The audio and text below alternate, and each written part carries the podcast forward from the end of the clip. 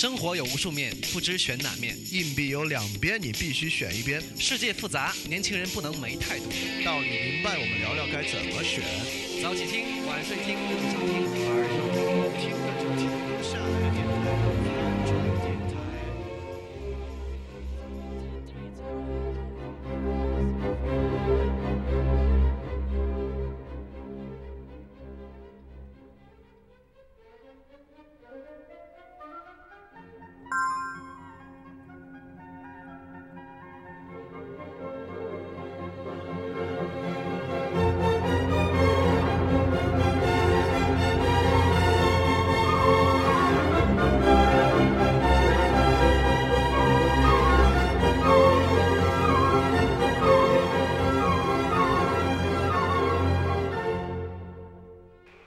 欢迎大家继续收听翻转电台。然后本次是我们海德格尔三，那也是海德格尔的最后一期，那也是我们第一次花三期来介绍一个话题啊。那确实是因为海德格尔太重要了，也实在是太值得去这这么介绍，因为带给人很重要的启发，所以我们来进行海德格尔下的分享。那如果要完全听明白今天的内容呢，你你肯定还是需要前两期的作为基础的。因为我们今天讲海德格尔的转向啊，讲到里面的一些内容跟前两期还是有很大的关系，嗯，特别是转向的话，你如果不了解之前的话，也何谈转向？那么在前两期我们几乎就介绍了海德格尔在《存在与时间》，也就是他最有名的这一本书的大致内容。那其中第一期呢，我们花很多时间介绍了此在以及此在的结构，里面包括了此在先行于自身存在，包括此在被抛已在世界之中存在。以及此在至至死已经至死已经沉沦，作为寓于室内之物的存在的这三个呃基本的此在特征。那我们也介绍了此在的基本生存状态，就是凡此在繁忙于物，凡神于人，作为其根本的状态来讲。那么在海德格尔中的内容呢，我们大概介绍了向死而生和此在的时间结构的观点。那我们介绍了为什么死亡让此在完整，以及此在为什么能够接受死亡，以及接受了最大的可能性，能够进入到决断状态，以及此在进入到决断状态之后，能够怎么样的生存，能够如何调整我们叫做呃世俗的时间观念，就是从过去到现在到未未来的观念，到此在能够完全决断的面向未来，然后把过去、现在以未来的视域来进行重组的一个过程。所以大致讲的就是海德格尔对于人这种特殊的存在方式啊，就是此在的一整套建构性的理解，此在有什么结构，此在有什么问题，此在应该怎么样。当然，应该怎么样在里面就是海德格尔创造性的提出了本真状态与非本真状态的区分。当然，此在一开始呢就就是非本真的状态，那慢慢慢慢的调整到或者说透过向死而生啊，透过凡，透过未的启示，慢慢的进入到本真生活状态中来。那基本上我们上和中呢讲的就是这样的内容，当然里面有非常非常多的细节和推理啊，和细细节与推论，你肯定不可能仅仅这样就就就明白了上和中的内容。但重点为什么要去重述呢？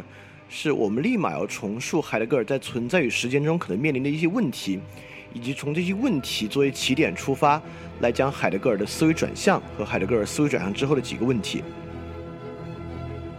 当然。刚才那段介绍比较术语化了，所以听起来可能有点晕。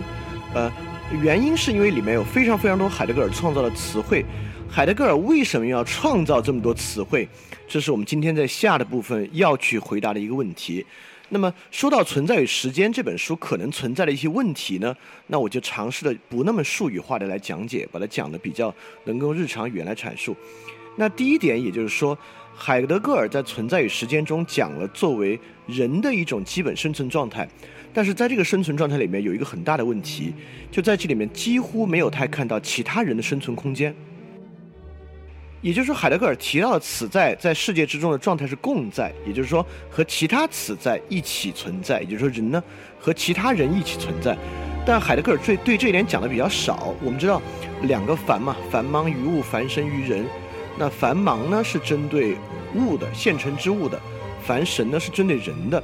但其实这一点海德格尔讲的多的呢，还是这个 Bazorg，就是繁忙对物的部分。这个 f e a r z o r 更像是呃作为对应提出来的，就是像这个对对子一样，它需要提出来一个对应干对应观念，在存在时里面讲的比较少。他讲的呢，大概还是说，哦，我们对于人呢有两种状态，如果你们还记得的话啊，第一种叫做代庖，就是呃你有什么要做的，我就替你做完了。那第二种叫真仙，就是我给你做出个表率，呃，这个具体的意思就不表了，但大概呢在那里面就讲了不多的这些。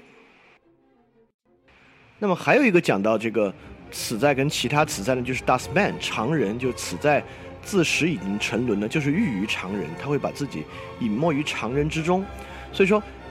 在里面并没有很细节的去讲，比如说一个此在与另一个此在，这样传统哲学和伦理学要去讲的问题。就比如我们只能，我们只有知道了一个此在与另一个此在的关系，我们才可以知道人与对人可能影响最大的一个要素啊，就是另外的人，人与人的关系，人与人的交往和人与人的合作之中具体是什么状态。而这些呢，海德格尔在《存在与时间》里面讲的比较少。存在与时间就像是一个人孤独的一个生存史一样。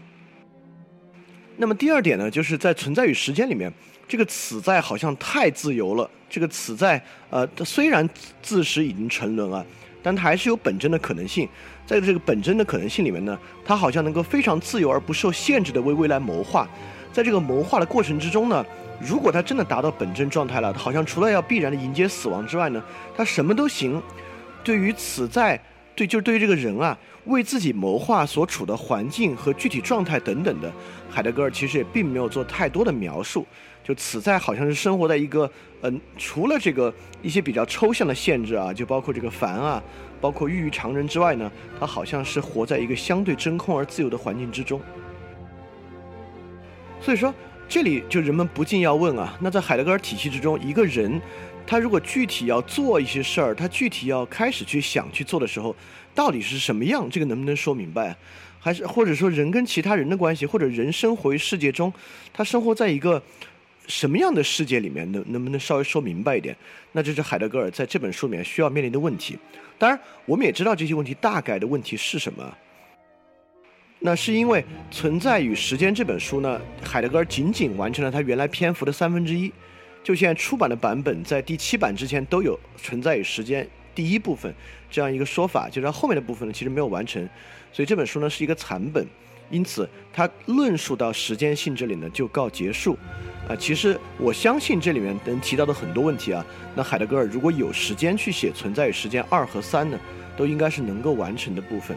但是海德格尔虽然没有在这里面提呢，但海德格尔后期哲学里面呢，确确实也在对某些问题做出回应。虽然也并没有回应存在于时间遗留下来的所有问题，但这是不可能的，因为我觉我相信没有哲学家能够回应完自己所有的问题。那不然的话，那是终结哲学了，应该。那么海德格尔做出了一些回应，而这些回应呢，恰恰就是我们今天要去讲的。所以今天我们主要讲以下的三个部分内容。今天三，今天我们一共讲三个。一个是论真理的本质，一个是诗思，一个是技术世界之变，这是海德格尔后期很重要的三个话题。那第一个话题是论真理的本质，那这里面海德格尔开始我们能感受到思想之转向，就是从论真理的本质开始的啊。那这里面也包含了海德格尔后期的一个最重要的话题，因为海德格尔讲诗讲美学啊，其实也是讲诗是启示的真，所以这跟真理有很大很大的关系。那技术之变是一样，也就是技术为什么海德格尔认为技术不好？要做技术批判，那也肯定跟技术与我们接触真理的障碍有一定的关系。所以说，论真理的本质呢，是今天的出发点。那今天的第二部分呢，是我们讲诗思，就是海德格尔的美学观念。我们知道，二十世纪后半叶啊，因为没有任何一个人的美学观念有海德格尔这么大的影响。那可以说，直到今天为止，可能海德格尔之后也再没有一海德格尔，就是可以说是。至今为止，对于美学领域起到最深刻影响的一个人，那么里面我刚才讲的很重要一点，就海德格尔认为诗启示着真，那这也是很有意思的，因为一般我们讲美学呢，就是什么启示着美，什么是美的，对吧？但如果你讲什么是真呢，这这似乎看起来都不是传统美学讨论的问题，但这恰恰是海德格尔讨论的问题啊，因为我们知道海德格尔是一个革命性的哲学家，对于很多问题呢，他都挖得更深一步。那么第三个部分呢，是海德格尔的技术批判。那这是海德格尔在接近后期最关心的话题了，就是人类世界走向技术世界的关系。当然，如果海德格尔能活到，呃，当然海德格尔的年龄也不能活到今天啊。但如果他活到今天的话，应该对这个问题有更深刻的批判，因为比起海德格尔生活的上世纪六七十年代，到今天我们更进入到了一个更彻底的更深层次的而更疯狂的技术世界。所以说，我们今天社会之中人与人遇到的问题，包括我们与机器、我们与资本主义体制、我们与其他人的问题呢，在海德格尔对于技术的批判这里都能够找到一些线索。所以今天三个虽然看起来没有太大的关系，真理、美学和技术，但实际上它是由一条真理的线索穿起来的，所有问题都可以归结为真理的问题。而真理的问题与存在与时间的关系，为什么能看出其转向呢？这个我们一会儿会更更详细的来说，它其实也是以真理作为线索，跟存在与时间串联起来的。因为我们可以把存在与时间中此在的本真状态与非本真状态看为一个和真有关的事情。所以说，如果你听了上和中还有一些疑问呢，或者觉得，呃，是很强力、很有建构性，但有些地方我还不能完全认可或者不能完全理解。那相信听了下之后呢，你会有个更清晰的判断。那我们现在进入第一部分，论真理的本质。论真理的本质呢，是海德格尔在一九三零年所做的一系列演讲。三零年，呃，如果没记错的话，他已经快要当那个弗莱堡大学的校长了，也就是他的学术地位在发表《存在与时间》之后如日中天。那么其实呢，《存在与时间》发表这是一九二七年的事情，这个时间并不长。那海德格尔发表《存在与时间》之后呢？仅仅三年时间，其实思维就已经出现了转变。而且为什么会出现这样转变？我们就通过对于这篇文章和对于对这不能叫文章，对于这个讲话的理解来看到什么是真理。首先，海德格尔在这里面区分了从亚里士多德以来的真理基本范式，也就是说，真理是符合，就这这种可以被称为真理的符合论。什么叫真理的符合论呢？就是说。陈述符合基本事实即为真理。比如说，呃，传统基督教认为太阳围着地球转，那这个陈述呢就并不符合事实。那我们说地球围着太阳转，这个陈述呢就符合事实，因此它是一个真理。比如说牛顿热力学第二定理认为，呃，熵是在不断增加的，热量呢是守恒的，而不会凭空增加的。那这个呢，我们就认为它是一个真理。当然，后来呢，它在相对论和量子力学之中呢，又出现了新的情况，因此它也就不是一个真理了。但这个我们要继续继续往后讲啊，就科学真理的问题是海德格在技术批判的时候要核心去讲的一个问题。但在这里我们关注的是传统对于真理的理解啊，就是真理肯定是一个认识论的问题。什么东西是真理？就是它符合两个：第一，它是真的；第二，它是一个理，它是一个 logos，就是它是逻辑的。它是某种逻辑的陈述，因此，在传统的真理理论之后呢之中呢，就真理就应该是一种逻辑的、符合事实的陈述，这种就被称为真理的符合论。海德格尔就是从这一点出发，来构建了他对于真理的理解，而这点当然毫无疑问的延续了海德格尔对于存在的关注，也就是说。啊，这从这个地方，你其实你其其实可以更好的理解我们在上两期一直在讲的，什么叫做在存在论的意义上，在存在论的意义上。因此，我们讲此在在存在论的意义上是什么样，或者时间在存在论的意义上是什么样。今天我们要讲究的就是真理在存在论的意义上是什么样。我们慢慢慢慢透过这些视角，也会让我们更清楚，到底什么是海德格尔一直在讲的，在存在论的意义上。因为海德格尔对哲学的最大改造，就是把存在论的这个视角和存在论的论述，当做一种比传统形而上学更本源的方式，来颠覆与批判传统形而上学。因此，我们来看，在亚里士多德再往原初，什么叫存在论意义上的真理？首先，我们要举一个色盲的例子，这个例子来深刻的阐释了什么叫做如何才能够做一个论述。因为这个论述就会面临一个对象的问题，比如说这个图我们看到是八，那可以说这个是一个符合真相的论述，对吧？它跟它展示出来的，如果我们即使还原到光上呢，它也应该是可以的。就是中间这个由呃紫色和粉紫色组成的部分呢是八，那在一个色盲的眼里呢，它是一团灰色。那我们可以说，那他说的不是真理，而我说的是真理。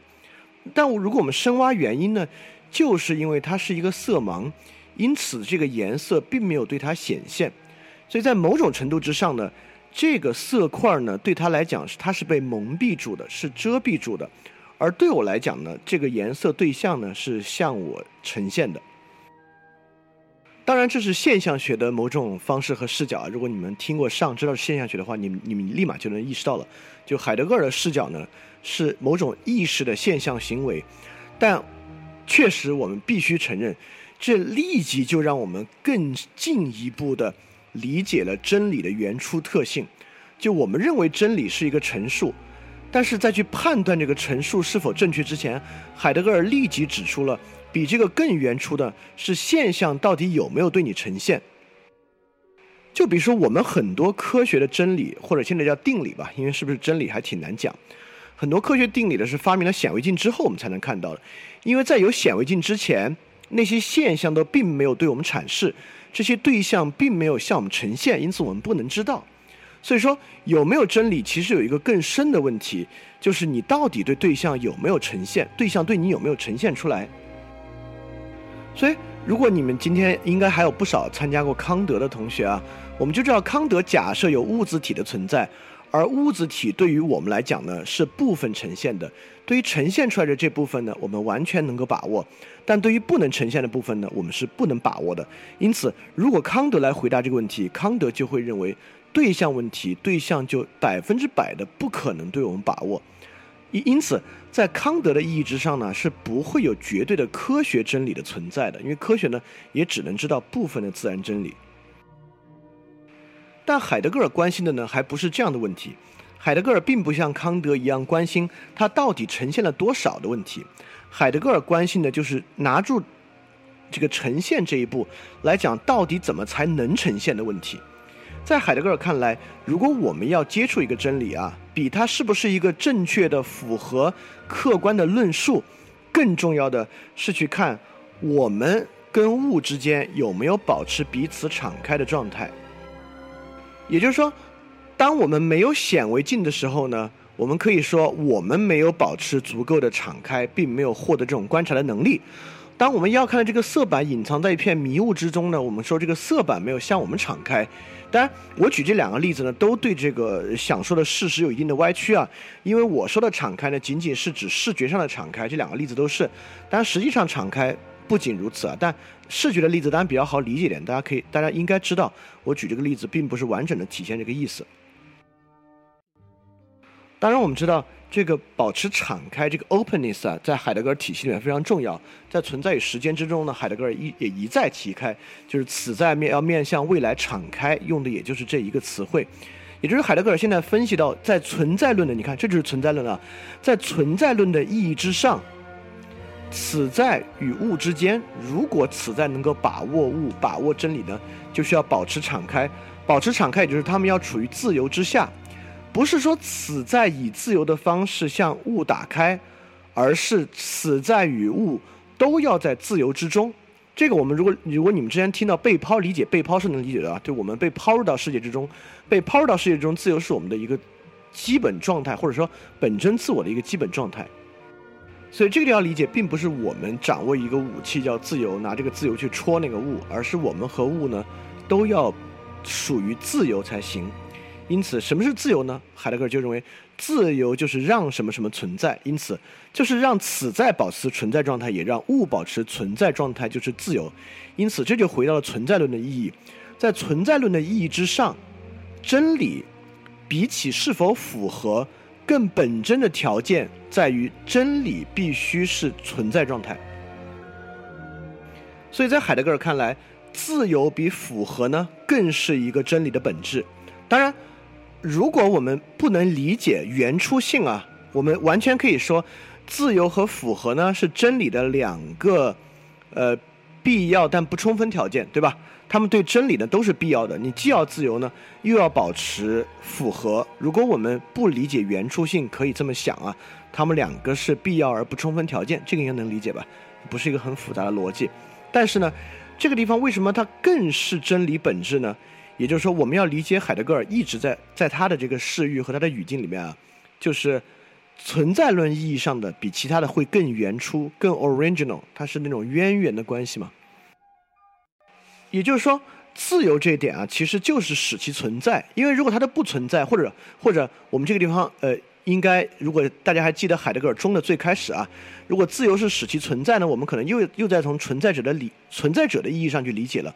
我们这里面也可以换“是”这个词，自由呢就是使其是，使其是它。我们只有在使它就是它的时候呢，才可以了解它。这听起来在逻辑上更合理啊，或者你更更容易理解这一点。因此，必须先我们问它是它吗？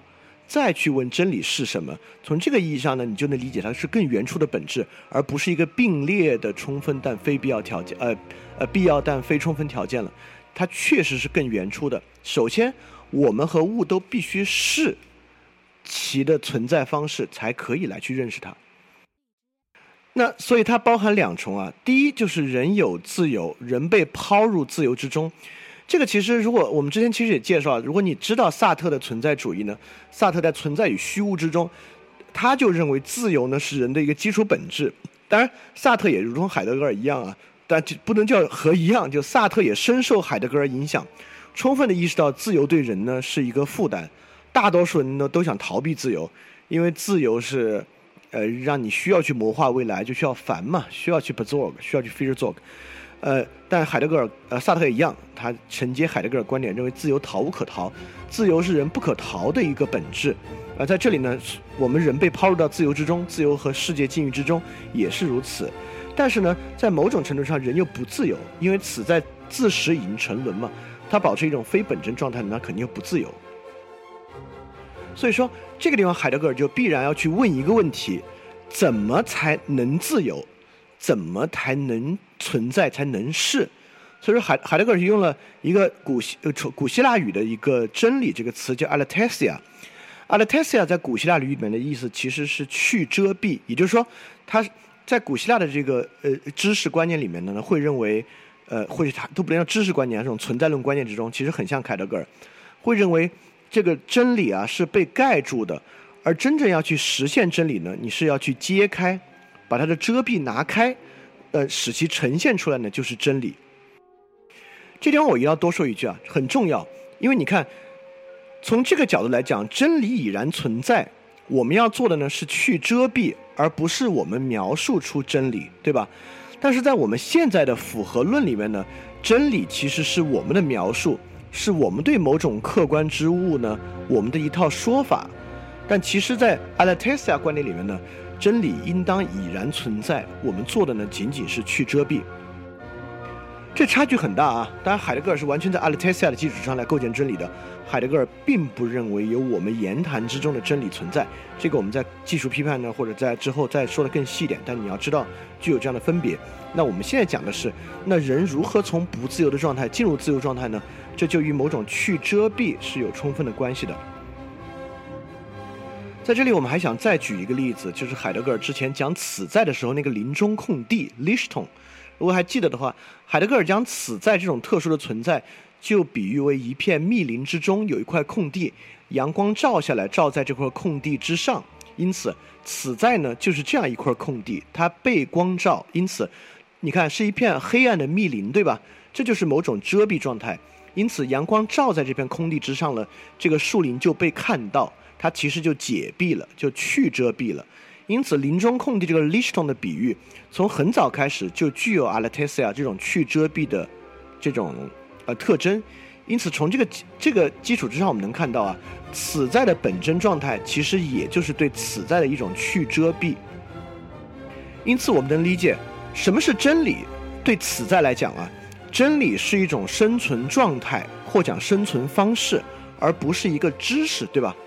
这个其实，在人自己身上呢，你更容易理解，什么是生活的真理呢？它它一定不是说出来的，它一定是某一种生存生存状态或生存方式。也就是说，它即使说不出来，就比如说我们认为，嗯，特蕾莎修女，我们知道，或者曼德拉，呃，当然李苏丽这个例子有点奇怪了，就特蕾莎修女和曼德拉吧，就特蕾莎修女、曼德拉，即使他说不出来自己是生存状态，用形而上学的方式去描述，他仅从他的这个。日常言行之中呢，我们就能够理解他们就是这个 liston，是这个林中空地，是一个去遮蔽的状态。所以说，从这里开始，海德格尔对真理呢，就转入了遮蔽与去遮蔽的这么一组关系之中，而这一组关系将主导我们今天接下来的所有内容，包括美学和技术的内容。那么海德格尔在这里就进入到了遮蔽与去遮蔽的分辨之中。那这组关系也会成为我们今天之后分享的主线，包括美学与技术批判的部分，海德格尔其实也都是在讲遮蔽与去遮蔽这么一个最基本的状态。那么还有我们在预告之中讲了，海德格尔的后期哲学与老庄哲学产生了一次融合，产生了一次借鉴关系，而这组融合借鉴关系恰恰就在遮蔽与去遮蔽之中非常明显的体现出来。所以我们现在就来讲这个遮蔽。所以我们这个黑色的背景特别好啊，我在这里放了一个烛光的图，而我们每次的真理呢，或者说我们每一次对于呃某种存在物的展示，其实就像是一个烛光，在整个宇宙啊，或者不能叫宇宙啊，宇宙是有点客体意味的，在整个人的世界之中呢，我们聚焦到任何真理之上呢，其实都可以看作就是这么一个烛光。我们大家都有在晚上点蜡烛的经历啊。晚上点蜡烛呢，其实你除了看到被烛光照亮的一小片地方，你更多看到的就是黑暗。因此，烛光不仅启示了你想看的部分，烛光更启示了黑暗的部分。包括这个林中空地 l i s t o n 那林中空地不光让你揭示了这一小块被照亮的空地，也向你揭示了树林本身，向你揭示了这些看不见的在黑影之中的树林。也就是说，其实我们在这里看到，每一个去遮蔽就是一种新的遮蔽，而每一个遮蔽呢，也其实是一种去遮蔽。这个那个老这个老庄已经出来了哈，道可道，非常道，名可名，非常名，就是这个阴阳相依的理论，在这里看得很清楚。啊，但你可能觉得这有点悬啊，老庄我本来没理解，这里应用老庄更理解不了。我举一个例子，我们知道牛顿定律啊。因为我们一说这个蜡烛照亮一点微光呢，我们可能就觉得它不够抽象，它只要一抽象了，那它肯定就就就就把全部都照亮了。那我们知道物理学呢，就是这么一个想照亮全部的东西。因为当牛顿提出他的定理的时候呢，这个定理会影响世界所有的东西，大的东西、小的微粒，应该都会受这个牛顿力学定律的影响。因为在这个基础之上，我们完全可以认为这个牛顿定律或者这个物理学啊，就照亮全世界了，人的所有世界之物。都会被牛顿这个理论照亮，但我们当然后来我们有有有量子力学和这个和这个相对论之后啊，我们发现，那比如说牛顿的这个定理呢，对于微观粒子呢，其实就是一种遮蔽，它不能够被应用到微观粒子之上。当然还有另外一种遮蔽，我要要更要举例子来讲啊，比如说我们在经济学上，我们都知道啊，价格受供需影响，价格有一条曲线，对吧？那我们去看一种洗发水儿，这个洗发水的价格呢受洗发水供需的影响，但一旦我们开始来看这个洗发水的价格受它的供需影响的时候呢，我们就忽略了洗发水其实处于这个肥皂啊、药皂啊等等的一系列的商品替代关系之中，在这个替代关系之中呢就被遮蔽住了，而仅仅看到了洗发水。但是，当我们回头来看，我们以系统论的方式来看这个东西呢？这单个要素呢也被遮蔽了，当然，直到现在我们还没有提出一个系统论跟系统里面单一要素能够放在一个视域之下去分析和理解的一套系统或者一套方法，现在是没有的。那那也正如量子理论、这个牛顿力学定理和相对论三者呢，现在也没有一个统一的物理定律能够把它归集到一起。当然，科学在做这样的尝试，那科学在尝试将，呃。用某种定理或某一个这个论述符合客观世界的所有，因此呢，他希望能够做到完整的去蔽状态。但是在科学实现之前，至少现在我们能够明确的知道，不管是科学还是其他阐释，或者我们在微信朋友圈看到的任何东西，任何一个描述，比如说我们说人性本恶或人性本善。或者说人性有弱点等等的每一个去蔽过程都是一个遮蔽的过程，而在海德格尔的这个理解里面，它遮蔽的是什么呢？在绝大多数情况之下，它恰恰遮蔽的就是整体。因此，每当我们开始以一个视角去蔽的时候呢，整体就隐而不显了。但是我们之后就会看到，整体隐而不显可能是个多危险的事情啊！因为我们现在可能会觉得，这个整体看不着就看不着呗。就为为什么一定要看到整体？它重要性是什么呢？那我们之后会慢慢慢慢来讲。那至少我们可以理解到啊，就形而上学的传统思想呢，是从逻辑的角度来优先的认为真理要满足某种符合的正确性。那海德格尔通过遮蔽理论，其实提出了传统形而上学忽略了一个非常重要的一点，就这种是否是真实、是否是正确陈述的理解，一定要依赖无弊状态作为基础。而他呢，就开始对无弊状态做出重要的区分。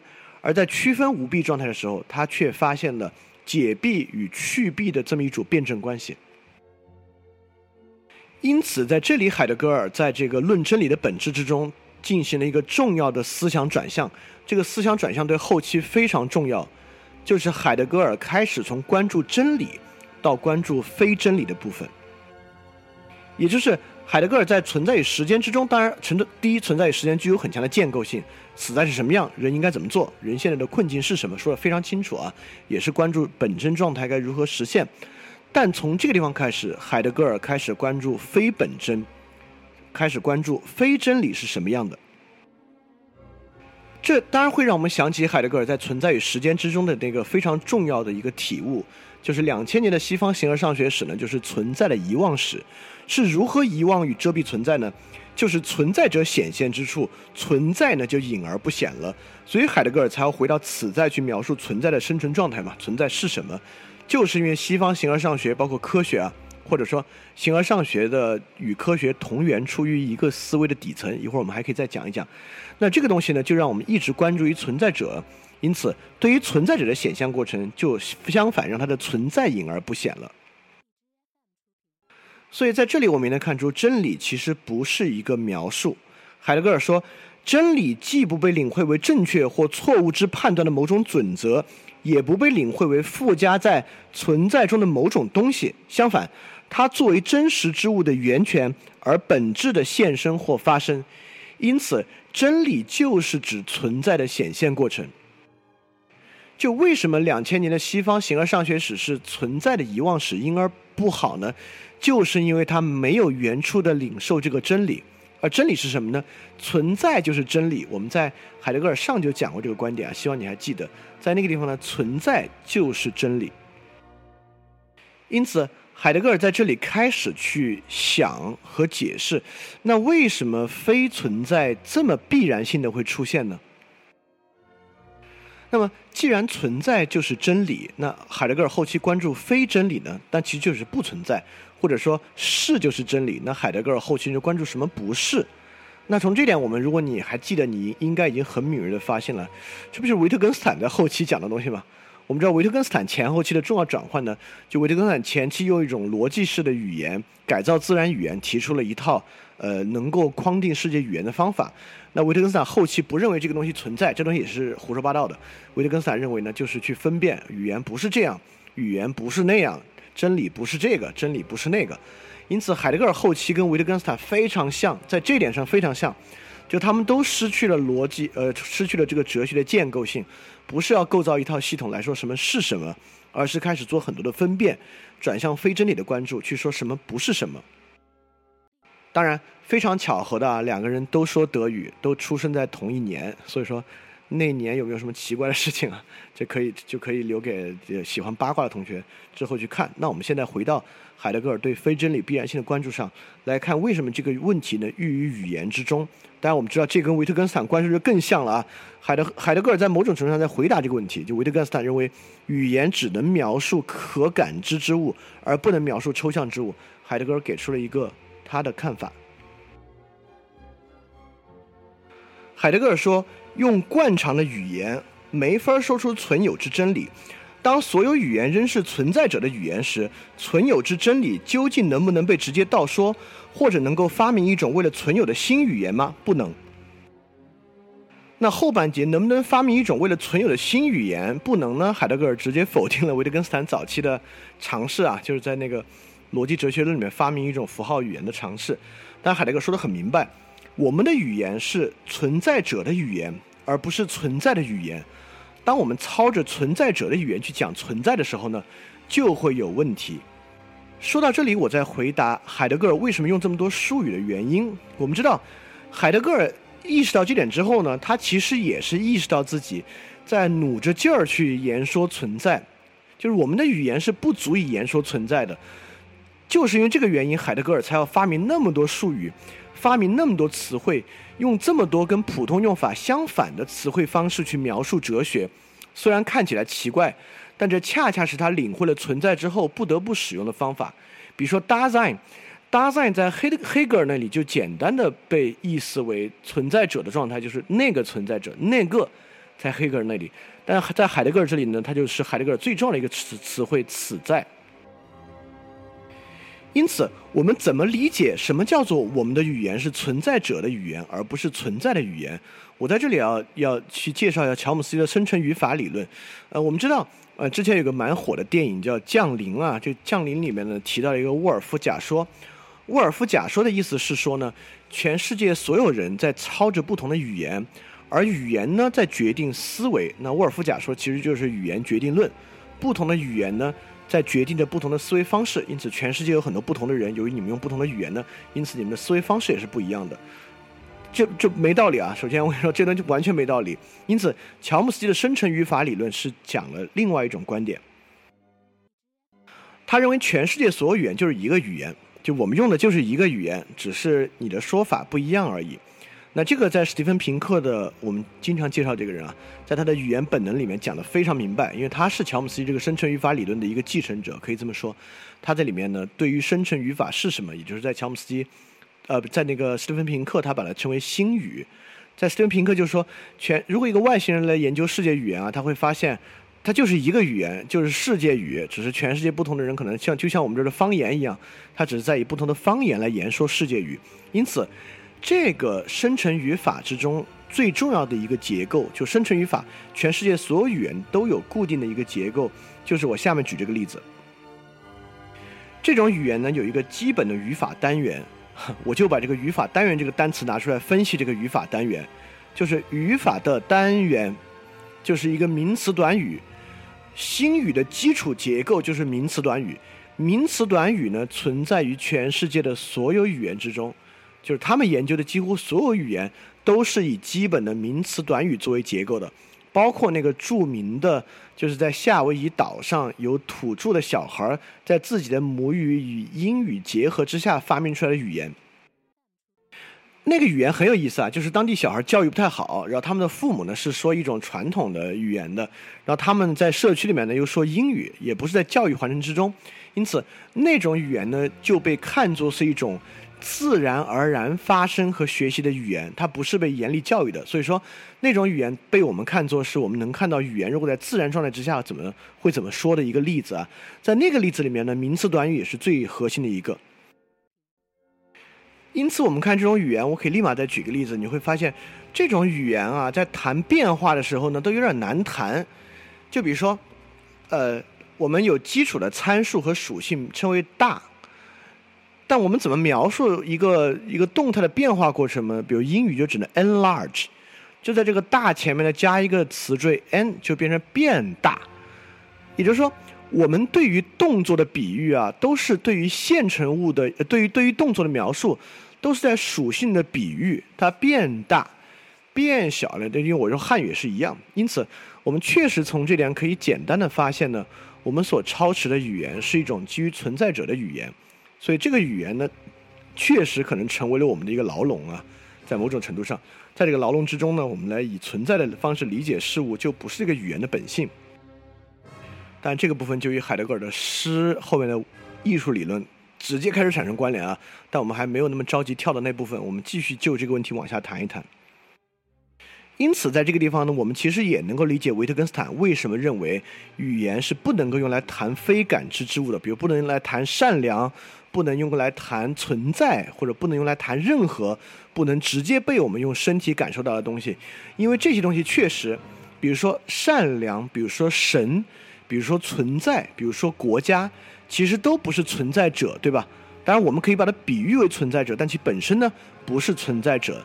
但如果我们的语言却恰恰就是一套存在者语言，我们拿这个存在者语言去谈它的时候呢，就仅仅能够用比喻来谈。我们确实都用比喻，对吧？比如说把握真理，就好像真理是一个棍儿一样去捏住它。比如说推进知识的疆界，就好像知识是一个是一个是一个篱笆一样，我们把这个知识推进，把篱笆扩大。对，我们我们会发现，我们一旦谈这些，都是拿比喻谈，但每次你用比喻谈呢，它就会有问题。那任何比喻呢，都是对它实际状态的一个歪曲。所以你看海格尔一谈呢，就靠发明词汇来谈，当然这构成了新的阻碍啊，就是他的哲学比较难懂。但确实，因为他发明词汇呢，第一，他展现出了语言的这个困境；第二呢，他确实达到了很精确的表达。呃，包括 Lichton 这样的词汇啊，就非非常非常这种比喻都是诗性的。呃，为什么诗性好？我们之我们之后会在谈美学的时候来讲。OK，当我们意识到我们的语言存在这样的问题呢，海德格尔就转向了一个对于非真理的探索。就是既然遮蔽状态是一个更本源的状态，去蔽状态是此在后来去做的一个事情，因此，如果从这个角度我们谈存在，我们用是来谈啊，也就是说，我们是的存在呢，就远不如我们不是的存在那么多。在这个基础之上，海德格尔转向了对什么东西不是这个东西的研究。但这在这个点上呢，老子就出现了。在这里，就是海德格尔非常喜欢引用的老子的一句话，叫做“知其白，守其黑”。当然，我们这边老子的不同注本呢，对这个东西当然理解是大相径庭。我，但我们我们就不讲这些啊，我们就讲海德格尔怎么理解“知其白，守其黑”的。我我我，我们不能说海德格尔理解的对。你看，在这里呢，如果我们还在谈对不对呢，你就还是在用存在者，在用符合论的角度看这个问题。我们现在要用这个去蔽的角度来看这个问题。海德格尔是这么论述、这么论述“知其白，守其黑”的，说：“此在作为真理本质的自由，在其本身中就是向神秘的补充性开启。那知光亮者将自身隐藏于黑暗之中，就是叫做那知光亮者将自身隐藏于黑暗之中。”老子，那他就认为老子呢就是知光亮者，他知道光亮，但是呢却把自己隐藏于黑暗之中，这是什么意思呢？这个地方，海海德格尔在前面说了啊，其本身中就是向神秘补充性的开启。神秘，海德格尔这里用的德文词叫 Gehemnish。Gehemnish 在德语里面的词根有加的意思，也就是说，这个神秘就是那种我们用中文其实我们更容易理解啊，就是混沌状态。那恰恰认为混沌状态，其实在海德格尔的语境里面呢是家。我们我们也我们也知道。呃，语言是存在的寓所，对吧？因此，混沌的语言呢是家。如果开始用逻辑的语言描述呢，其实反而不是家。那真理是什么？你看，这已经说了，是向神秘的补充性开启。我们必须理解，任何去蔽状态都是对于这个状态的补充，而不是颠覆或者澄清成名，对吧？我们并没有想，并不应该完全去澄清这样的混沌。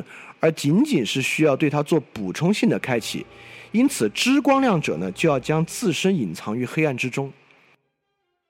那这句话，海德格尔在后期还有一个论述，说的也非常非常有诗意啊。这句话我非常喜欢，叫做“有死有死之人的思想必须让自身投入深深源泉的黑暗中，以便在白天可以看到星星。”我可以再读一遍啊，就是有死之人的思想必须让自身没入深深泉源的黑暗之中，以便在白天能看到星星。那这是什么意思？也就是说，为什么要在白天看星星？这话有点奇怪，对吧？因此，星星与这个天幕的这种交织状态呢，在海德格尔看来呢，就是这种个 heimnis 神秘与其补充性开启的状态。因为我们知道古代人啊，不管是哪个地方的古代人，对星空都有深深的好奇，因为星空是神的居所啊，是真理啊，这种比喻多的不多的不能再多了。因此，海德格尔在这里用一个诗性的比喻，呃，比如说我们认为星空才是好的。那如果星空是这种最好的状态呢？因此白天怎么办呢？这就是这就是知其白，守其黑的意思。那这个知者此在，就要让自身没入全源，全源就是最本真，对吧？就是纯真是本真状态嘛，本真的黑暗之中。当你让让自己足够陌生于黑暗之中呢，就可以在白天看到星星。那这个黑暗是什么呢？黑暗就是一种遮蔽状态。当然，我们一定要理解啊，在海德格尔后期哲学里面，遮蔽也就是解蔽，解蔽也就是遮蔽。因此，你需要让自己引入一种遮蔽状态之中，才可以在白天看到星星。在这里，海德格尔引用了赫拉克利特，古希腊哲人赫拉克利特的一个观点，认为他是赫拉克利特曾经说过，自然喜欢躲藏起来。那自然在古希腊语就是 physics，physics 就是我们 physics 物理学的这个最开始，物理学其实就是自然的意思啊。那赫拉克利特就说，自然呢喜欢躲藏起来，这个地方就认为自然呢其实是喜欢这种，它是拒绝被。去蔽的，他是喜欢这种被遮蔽的状态。这个我们在技术批判呢还会细讲啊，就是什么叫自然，呃，喜欢躲避和自然的这个状态。呃，因此在这里我们是要去理解，深深的理解这个非真理啊。海德格尔这么说：存有之真理不再仅仅是阳气被遮蔽之物，将其免除并把它们转变为无蔽之物中。相反，它恰恰是为着遮蔽的无基础之基础的见机。后面有点绕了啊。呃，大概我我我把它再说的明白一点就是说，真理活动不是去去蔽，而是为去遮蔽的东西建基，因为它最开始的遮蔽呢是一种很原初的遮蔽，是没基础的。我们要要把这种遮蔽改造成一种有基础的遮蔽，这就是真理的过程。因此，真理不是去蔽，而是为无基础的遮蔽建立基础。所以。这个地方我们再可以回到我们海德格尔上里面说的那个东西，为启示着无。这个地方我们就可以更深刻的理解什么叫为启示着无。我们可以再讲，因为海德格尔经常讲无，特别是越到后就越讲无。无被看作是理解海德格尔的关键钥匙。如果你能理解无的意思呢，你可能就真正的理解了海德格尔的整个思想，特别是后期的思想。那我们那会儿说为为是什么？这个希望你们没有忘，特别是听过海德格尔上的同学，为是一种情绪。在这种情绪之中呢，呃，存在，此在意识到自己不得不存在，且不得不能在，也就是说，我无法再隐于常人之中了。但我们一定能理解啊，就如果你要隐于常人之中呢，你其实是有很多呃参考的。那我可以像 A 这样活，我可以像 B 那样活，或者我可以不像 A 这样活，我可以不像 B 那样活，那都是一种隐于常人之中的方法。但一旦你意识到此在仅仅为自己存在，就是向来我属；一旦此在意识到存在向来我属，且不得不能在的时候，你启示的什么无？这个无的意思就是说，你什么依靠也没有，你什么参照也没有。呃，我们之前哲学讨论的时候有一个很好例子，就是此在呢进入到一种即兴表演的状态，就没有任何剧本可以照你演了。即兴表演呢，就是从无中生有。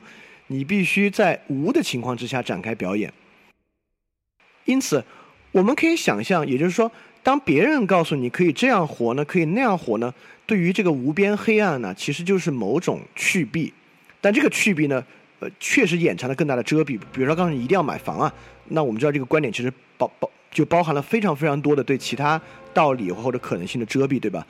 往往你真的到无的状态呢，就是一片黑暗之中呢。它反过来呢，又是最大的去蔽，就是一切都是可能的。我觉得这个这个对中国人没有那么难理解啊，因为我们这个呃，就是传统的阴阳相依啊，这种二元转换的辩证观点啊，在我们的传统文化中很多。只是这个呢，你要把它嫁接在海德格尔的的存在理论之中呢，你就能够去很好的理解这点。这个对我们其实应该比德国人更容易理解一点。因此，在这个角度之上呢，我们就更理解了海德格尔说真理的本质是什么。因此，真理就是深刻的理解到，我们必须在自由之中才可能领会真理，不是也或者不不能叫领会，在自由之中真理才可以存在的一种基础情况。而真理存在呢，就是一种去蔽与揭蔽的辩证关系。这种去蔽与揭蔽的关辩证关系呢，海德格尔促使我们。更多的去看到不是的部分，而不是是的部分，或者说非存在的部分，而不是存在的部分。因此，它的重点呢，也从真理转向非真理。嗯，我们刚才也论述了语言啊，作为一种呃以名词短语为基础结构的语言的问题。所以说，海德格尔就自然对诗这样的形式投入了更多的关注。那我们下面的部分呢，就来讲海德格尔的美学观点。而海德格尔的美学观点呢，就可以被说为海德格尔的诗学观点。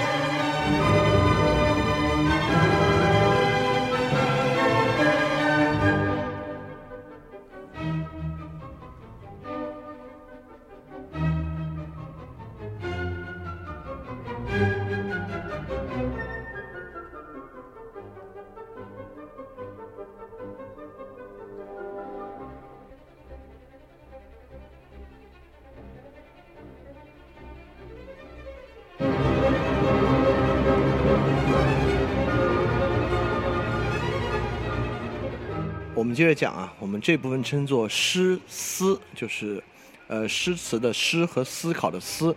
那么海德格尔在后期呢，包括在之前经常讲诗和思的问题。呃，思是海德格尔用来替代形而上学的，我们我们讲到这个后面就会讲。而诗呢，是海德格尔认为艺术中最重要的一个东西。那任何东西呢，都需要有诗的色彩。所以我们马上来看看，在语言上为什么会具有这样的特征。这个都还不算是诗啊，这是个歌词，而且是现代的这种，不能算通俗歌曲，是很很棒的一首歌曲的歌词。这是 John Mayer 的《Stop the Train》。这个，因为我们之前举的那个色盲的例子，这么对照起来看呢，就特别特别有意思。之前我们能看到这个色盲是一种世界，呃，这个现象对它并没有呈现的一种遮蔽状态，对吧？John Mayer 这个歌词是这样讲的：No, I'm not colorblind. I know the world is black and white。就是我。我不是一个色盲，我知道这个世界是黑白的。但是从符合论上来讲呢，他就这个话恰恰是一个悖论，对吧？就可能你说我是个色盲，我觉得世界是黑白的。但如果你说不，我不是个色盲呢，这个世界就应该是彩色的。而这个恰恰是，就为什么这句歌词好啊？呃，因为这首歌的大概意思是呢，对这个时间流逝带来必然衰老的这么一个呃忧愁吧。就恰恰我们认为他说的是一句荒谬的话，但从这句荒谬的话中呢，我们更能感受到那个本质。海德格尔在这里就认为，艺术启示着真，这就是我们之前讲的蛮奇怪的一点啊，因为我们总觉得艺术的启示着美，这跟真好像没关系啊，因为科学启示着真嘛，艺术怎么能启示着真呢？海德格尔的美学观念啊，或者说海德格尔的艺术观念都不能叫美学观念呢，他不谈美，谈艺术启示着真。海德格尔就认为这个真理是怎么体现出来的？海德格尔认为艺术作品本性是世界与大地之间保持着某种张力，真呢就在这个显和隐之间发生了。在这句话里面有两个对吧？世界和大地之间的张力，世界呢就是某种开显，大地呢就是某种隐匿。所以任何艺术作品都是这种世界与大地的张力。真理就在这种显和隐之间发生，也就是说，艺术作品才让我们真正看到这种张力的存在。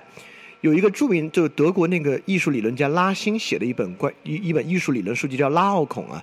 拉奥孔就是那古希腊著名的雕塑，就也是我最喜欢的雕塑。拉奥孔就农夫与儿子跟被蛇缠绕那个雕塑，在这里面拉辛谈的呢，就是这个雕塑就体现了天空与大地的一一某种张力。天空和大地的拉扯，在就在这个雕塑之中被展现出来。OK，这就是个开始。那我们还会进接下来就详细介绍啊。在详细介绍海德格尔的艺术理论之前，我们先插叙黑格尔的一个艺术终结论，因为这个跟海德格尔的观念其实有很好的对应关系。我们上次也说了，海德格尔中后期跟黑格尔关系实在太大了，就连他的学生加拉莫尔也说呢，可能看起来特别像另外一个版本的黑格尔。黑格尔当然就认为艺术终结论，但黑格尔说艺术终结论呢不是悲观的语调，恰恰呢是乐观的语调。因为我们之前介绍黑格尔，如果听的同学知道，黑格尔认为历史呢就是自由精神的展现，因此艺术终结论，黑格尔将艺术史分为三个阶段：象征艺术、古典型艺术和浪漫型艺术。象征艺术呢，就是我们最早期什么金字塔啊、狮身人面像啊，呃一些古代遗迹。在这些古代遗迹之中呢，看不到人的痕迹，也就是说，我们再用这些几何图形、巨大的神像、巨大的神庙来象征神，因此人在其中隐而不显。我们用这些来反映神。而古典时代艺术，就是我刚才说拉奥孔啊，包括古希腊艺术啊，我们能看到很多呃，比如呃很多神庙和神像就已经有了。那神庙和神像绝大部分都已经是人的形象了。在这里面，海德格尔就看到人。慢慢的体会到了自己的力量和自己的自由，因此在古典型艺术，海德格尔认为这是最好的艺术时期啊。当然，我们我们知道欧洲人对于古希腊有极高的崇敬，包括现在也也是有道理的。在这里面呢，就认为人与自然的一个最和谐的展示状态，就是古典型艺术之中的。那黑格尔认为后期的浪漫型艺术呢，就指的是。人已经开始能从自然中分割出来，而独立的成为某种艺术形象。在这种艺术形象之中呢，我们就把人的形象浪漫化。当然，这个浪漫化你不要想的仅仅是爱情啊，就浪漫主义的文学，当然不仅仅是爱情，就是我们认为人的这个情绪、人的情感在其中的展现，就是浪漫型的艺术。但黑格尔总的认为呢，艺术是一个形象性的艺术，也就是说，在这个之中，我们越来越会发现人与世界的脱离。如果人完全的与世界脱离呢，艺术就不能再表达我们的东西了，艺术就没有足够的能力来表达我们的东西了。因此，在这个基础之上，黑格尔认为艺术就会终结。那艺术终结之后，什么能行呢？黑格尔认为哲学能行。当然，海德格尔虽然跟黑格尔有很好的这个有很强烈的继承关系，或者或者延续的关系，都还还不能说继承。要继承的话呢，海德格尔更多继承的是尼采，就跟黑格尔有很多对照啊、批判关系。对这个呢，海德格尔应该说是完全不认可的。但这个观点有一个非常，就是我们觉得它是，我觉得它是个很好的一个比照，我们一会儿可以看一看。那首先是海德格尔认为什么是艺术品，这个东西还是要厘清一下，因为现在我们。都认为无印良品里面的东西具有艺术性啊，这个这个海德格尔一定是不能认同的。艺术品呢，就是认为它有独立存在的人造物。我们可以做三个区分，一个叫做工具，一个叫艺术品，一个叫自然。就自然是非人造物，工具和艺术品呢是人造物，这能理解对吧？自然呢可以独立存在，就一棵树、一枝花呢，就是我们不去打扰它，它也自己长。但工具呢不能脱离人存在。当然你说没有人那个锤子也是个锤子，但意思是说没有人呢，它的目的就完全就消失掉了。它就是为了依附于人才存在的东西，被称为工具。而艺术品呢，看起来是可以脱离于人独立存在的某种人造物，这是艺术品的一个基本的分离。所以说，无印良品里的什么篮子啊、筐啊这些呢，是绝对不可能是艺术品的。当然，我也强烈的认为那个不是艺术品啊，就是说无印良品是艺术品，仅仅是一个营销的说法而已。那么另外一个对艺术的判断呢，那个德文词我忘了，就我们可以从英文来理解，就是 artwork，就是 artwork 后面的那个 work，也就是说，在海德格尔看来，什么叫 work？一，比如说我们用英文说 it works，就是它起效了，确实艺术品要起到的一个作用呢，就是艺术要起作用。就什么是起作用？我们可以想一想。在北京的同学呢，大致都去过七九八。那七九八呢，就是艺术的殿堂与乐园了。那七九八里面，街边摆的都是艺术品，全是画廊。但七九八有没有 worked 起作用呢？那至少对我来讲，它一次作用也没有起过。不光是七九八的路边的艺术品呢，就七九八办的画展呢，一次也都没有对我起过作用。我在这里贴了两幅画，就是李可染的《万山红遍》和曾梵志的《最后的晚餐》，这都是中国除了古代画，就近现代美术作品。在拍卖上拍出天价的，就是好几亿的那种画，但这种画有没有 worked on me 呢？有没有起作用呢？也毫没有，毫没有，毫无起作用。那什么是起作用？我可以举个例子，就是我我身上最强烈的就是陀思妥耶夫斯基的呃《罪与罚》，就这本小说呢，我我一看就沉迷于其中不能自拔。我们大概能理解，你有时候看一幅画，你听一首歌歌。或者看一个小说，你会在看完之后明显的感觉到自己的状态不对，就是我我已经不是原来的状态了，我身上沾染了某种东西。就是，但一般你看完有些，特别是好电影啊，这个东西能留下半个小时、一个小时就就了不起了。就我看完《罪与罚》呢，这种很奇怪的自己变化的感觉呢，持续了可能有一周。就第二天早上起床，我发现那个感觉还在，就已经是毫没有体验过的了，非常震撼了。没想到第三天早上起床那个感觉竟然还在，就有持续一周，我都完全被这个作品所改变。但也确实有其他的画作、音乐和这个电影作品呢，带来过这样的感觉。那这个就是海德格尔认为 artwork 就是这个它起作用了。那如果没有这样的，他可能在艺术商人手里起作用，他拿这个赚钱了，对吧？他拍卖拍了好多钱，但这个作用呢，不是海德格尔讲的作用。而这个 work 的这个作用呢，恰恰就是区分通俗的东西与艺术的东西的一个界分。就比如我们看一些这个侦探小说啊，好不好看呢？它也好看，呃，但它有没有起到这种，比如说海德格尔称之为重启一个世界，呃，这个因为我认为这个比喻相当贴切啊。因为说改变一个世界，你总会觉得，你看福尔摩斯也学到一个知识，你你你 somehow 觉得他对你有点改变，对吧？但海格海德格尔这个原原文写的就是重启一个世界。哎，我那次看那个，呃，这个罪与罚和很多人据说看完《红楼梦》，因为《红楼梦》我总是看了个半吊子没看完，所以还没有那种感受。就这种感觉都认为好像这个世界被重启了。当然，这种体验呢就是很罕见的，所以有的人可能没体会过呢也是正常。因此，我们区分了什么是海德格尔讲的艺术，而这个艺术有什么典型的特征呢？我们通过海德格尔在呃，就是他的这个演讲录里面举了两个艺术作品来看。那第一个是梵高的一幅画，这个画的是农妇的鞋。就这样的艺术作品，在海德格尔看来有一个非常重要的作用，它诗性的展现了这个世界。透过这一幅艺术作品，我们看出了这个世界的存在，就是整体的存在在这里面所呈现了。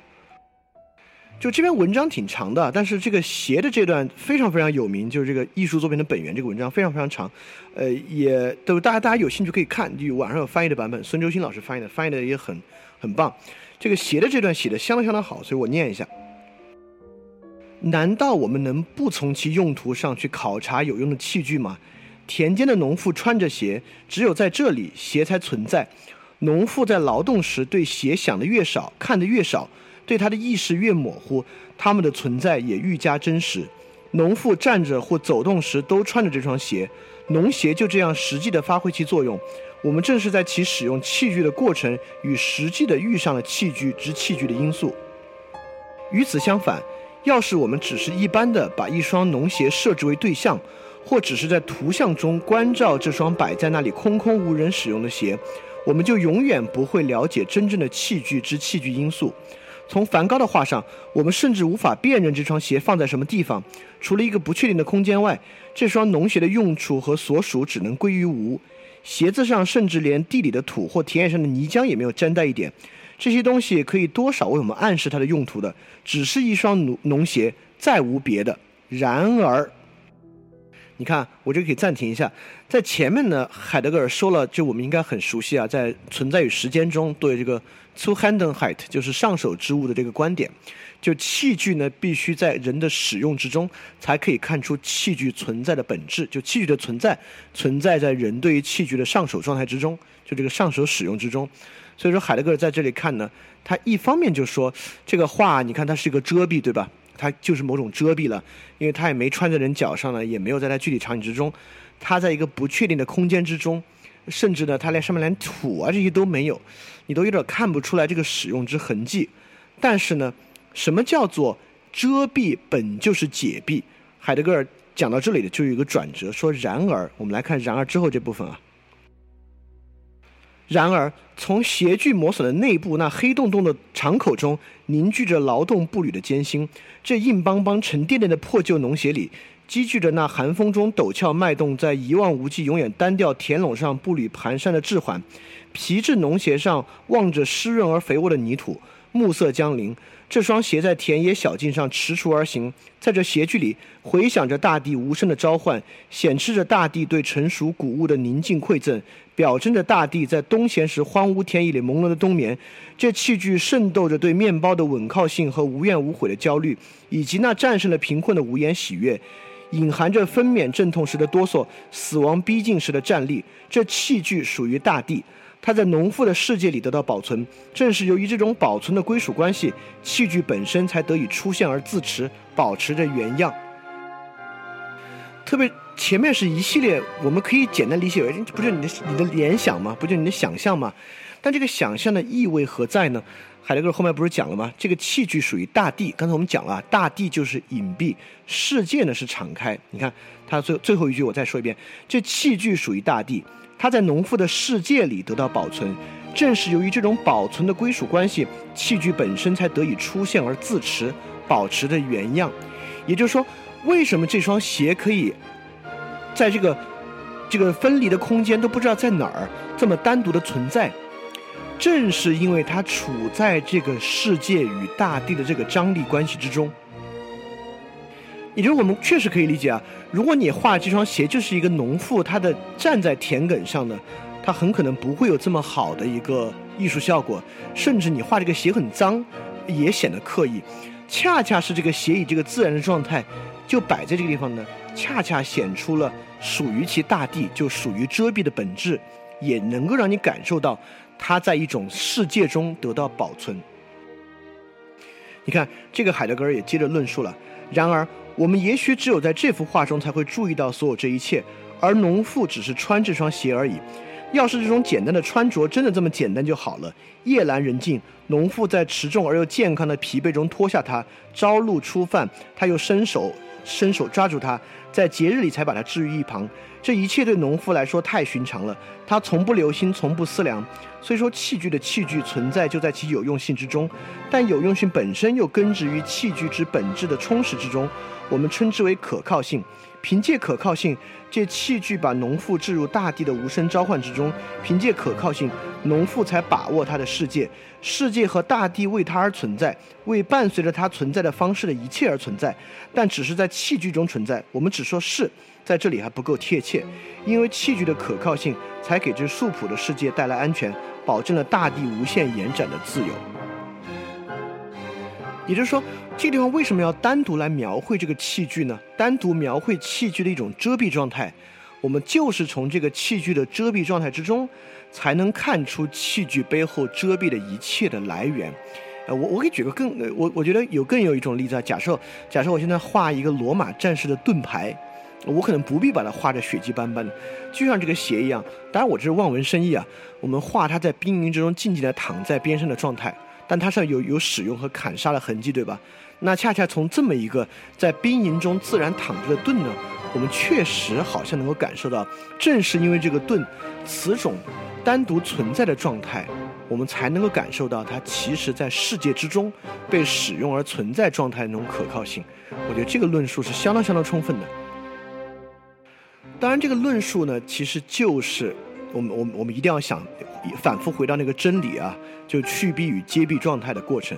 也就是说，如果我们用社会学的方式或人类学的方式描述一个农妇的生活是如何、如何、如何、如何，那就不如在这么一双农鞋里去展示一个农妇的生活与她的存在。这种非逻辑性的呢，是一种更真的存在。比起我们描述它的经济水准，因为我们一旦描述它的经济水准，我们比我们比如说贫困，对吧？它揭蔽，它揭示了一种生存的经济状态，但它立马就遮蔽了很多。那贫就就像我们今天说的，贫困的人就不幸福吗？对吧？今天我们就是过度的揭示了或者解蔽了财富的量与财富的总量，却。往往掩饰了财富与幸福的真实关系，让绝大多数人认为越有钱越幸福。但我们其实心里又知道呢，实际上可能远不是这样。所以从这点我们会我我们会发现啊，一旦你一谈伦理学呢，好像这个经济要素呢就就就就没有谈到；你一纯粹就谈经济呢，这个伦理学好像就没谈到。你说好，那我们就谈神经科学总行吧？你一谈神经科学呢？好像这个如何能实现它呢？又没有谈到。在这个情况之下，我们确实可以就这个例子进一步看到啊，艺术对于真的展示，它恰恰是通过一种遮蔽，能够展示出背后整体的存在。这个透过梵高这个鞋呢，是确实能够看出的。所以海德格尔说，艺术作品以自己的方式开启存在者之存在，这种开启也即解蔽。亦即存在者之真理是在作品中发生的，在艺术作品中，存在者之真理自行设置入作品，艺术就是自行设置入作品的真理。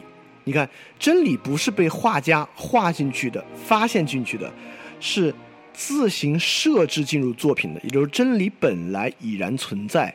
这种已然存在的真理呢，将自己设置进入作品中，即成为这种艺术。当然，你你你肯定也会感受到，你觉得海德格尔这这有点好像过度阐释啊，就是用苏珊·桑塔格反对阐释来讲呢，海德格尔这个阐释量太大了。确实有一个文艺批论批评家叫夏皮罗，这个夏皮罗就考据了海德格尔说的这双鞋。夏皮罗就说：“你看到的这个鞋啊，你讲这个鞋啊，根本就不是农妇的鞋，是梵高自己的鞋。当然，如果我们以相对呃逻辑的。”考虑呢？那海德格尔这个真就是现眼了，对吧？你明明是梵高自己的鞋，你在这儿往外展示了半天，你说是一个农妇的鞋。但这个我反而认为不是这样啊。我们反过来要去想，就是梵高为什么要拿自己的鞋做模特画？他难道是个习作吗？我们知道，大多数情况不是啊。梵高梵高很爱画鞋，梵高鞋的作品数量我不知道啊，十多幅是肯定有的。就为什么要画鞋，而且都是这种用的很、使用痕迹很重很重的鞋，而且这副鞋这个鞋虽然是梵高的鞋呢，但似乎梵高整个这个作品呢，叫农夫或农叫农民的鞋或怎么怎么样，好像好像是有这么一个名字在的。因此呢，就即便这个作品的名字海德格尔都没看着，他就叫梵高的鞋，做这样的引申呢，我依然认为不太过分，因为我们之前就从维特根斯坦那里就讲过了，就世界不是主客二元的世界。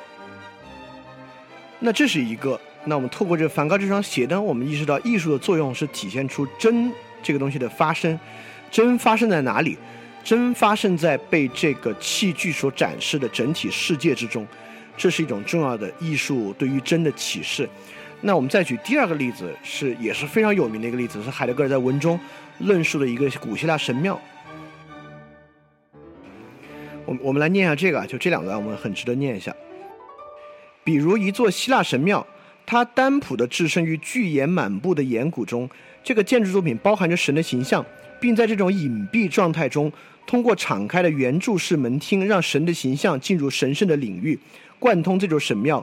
神在神庙中在场，神的这种现身在场，是其自身对于一个神圣领域的扩展和勾勒。但神庙及其领域却并非漂浮于不确定性中，正是神庙作品才嵌合那些道路和关联的统一体，同时使这个统一体聚焦于自身周围。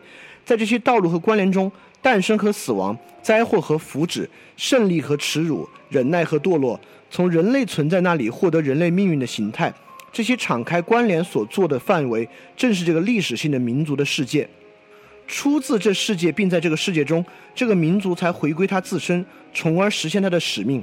这个建筑作品，矮然无声地屹立于岩石上，作品的这一屹立，道出岩石那种笨拙而无所逼迫的承受的幽密。建筑作品赫然无声地承受着席卷而来的猛烈风暴，因此才证明了风暴本身的强力。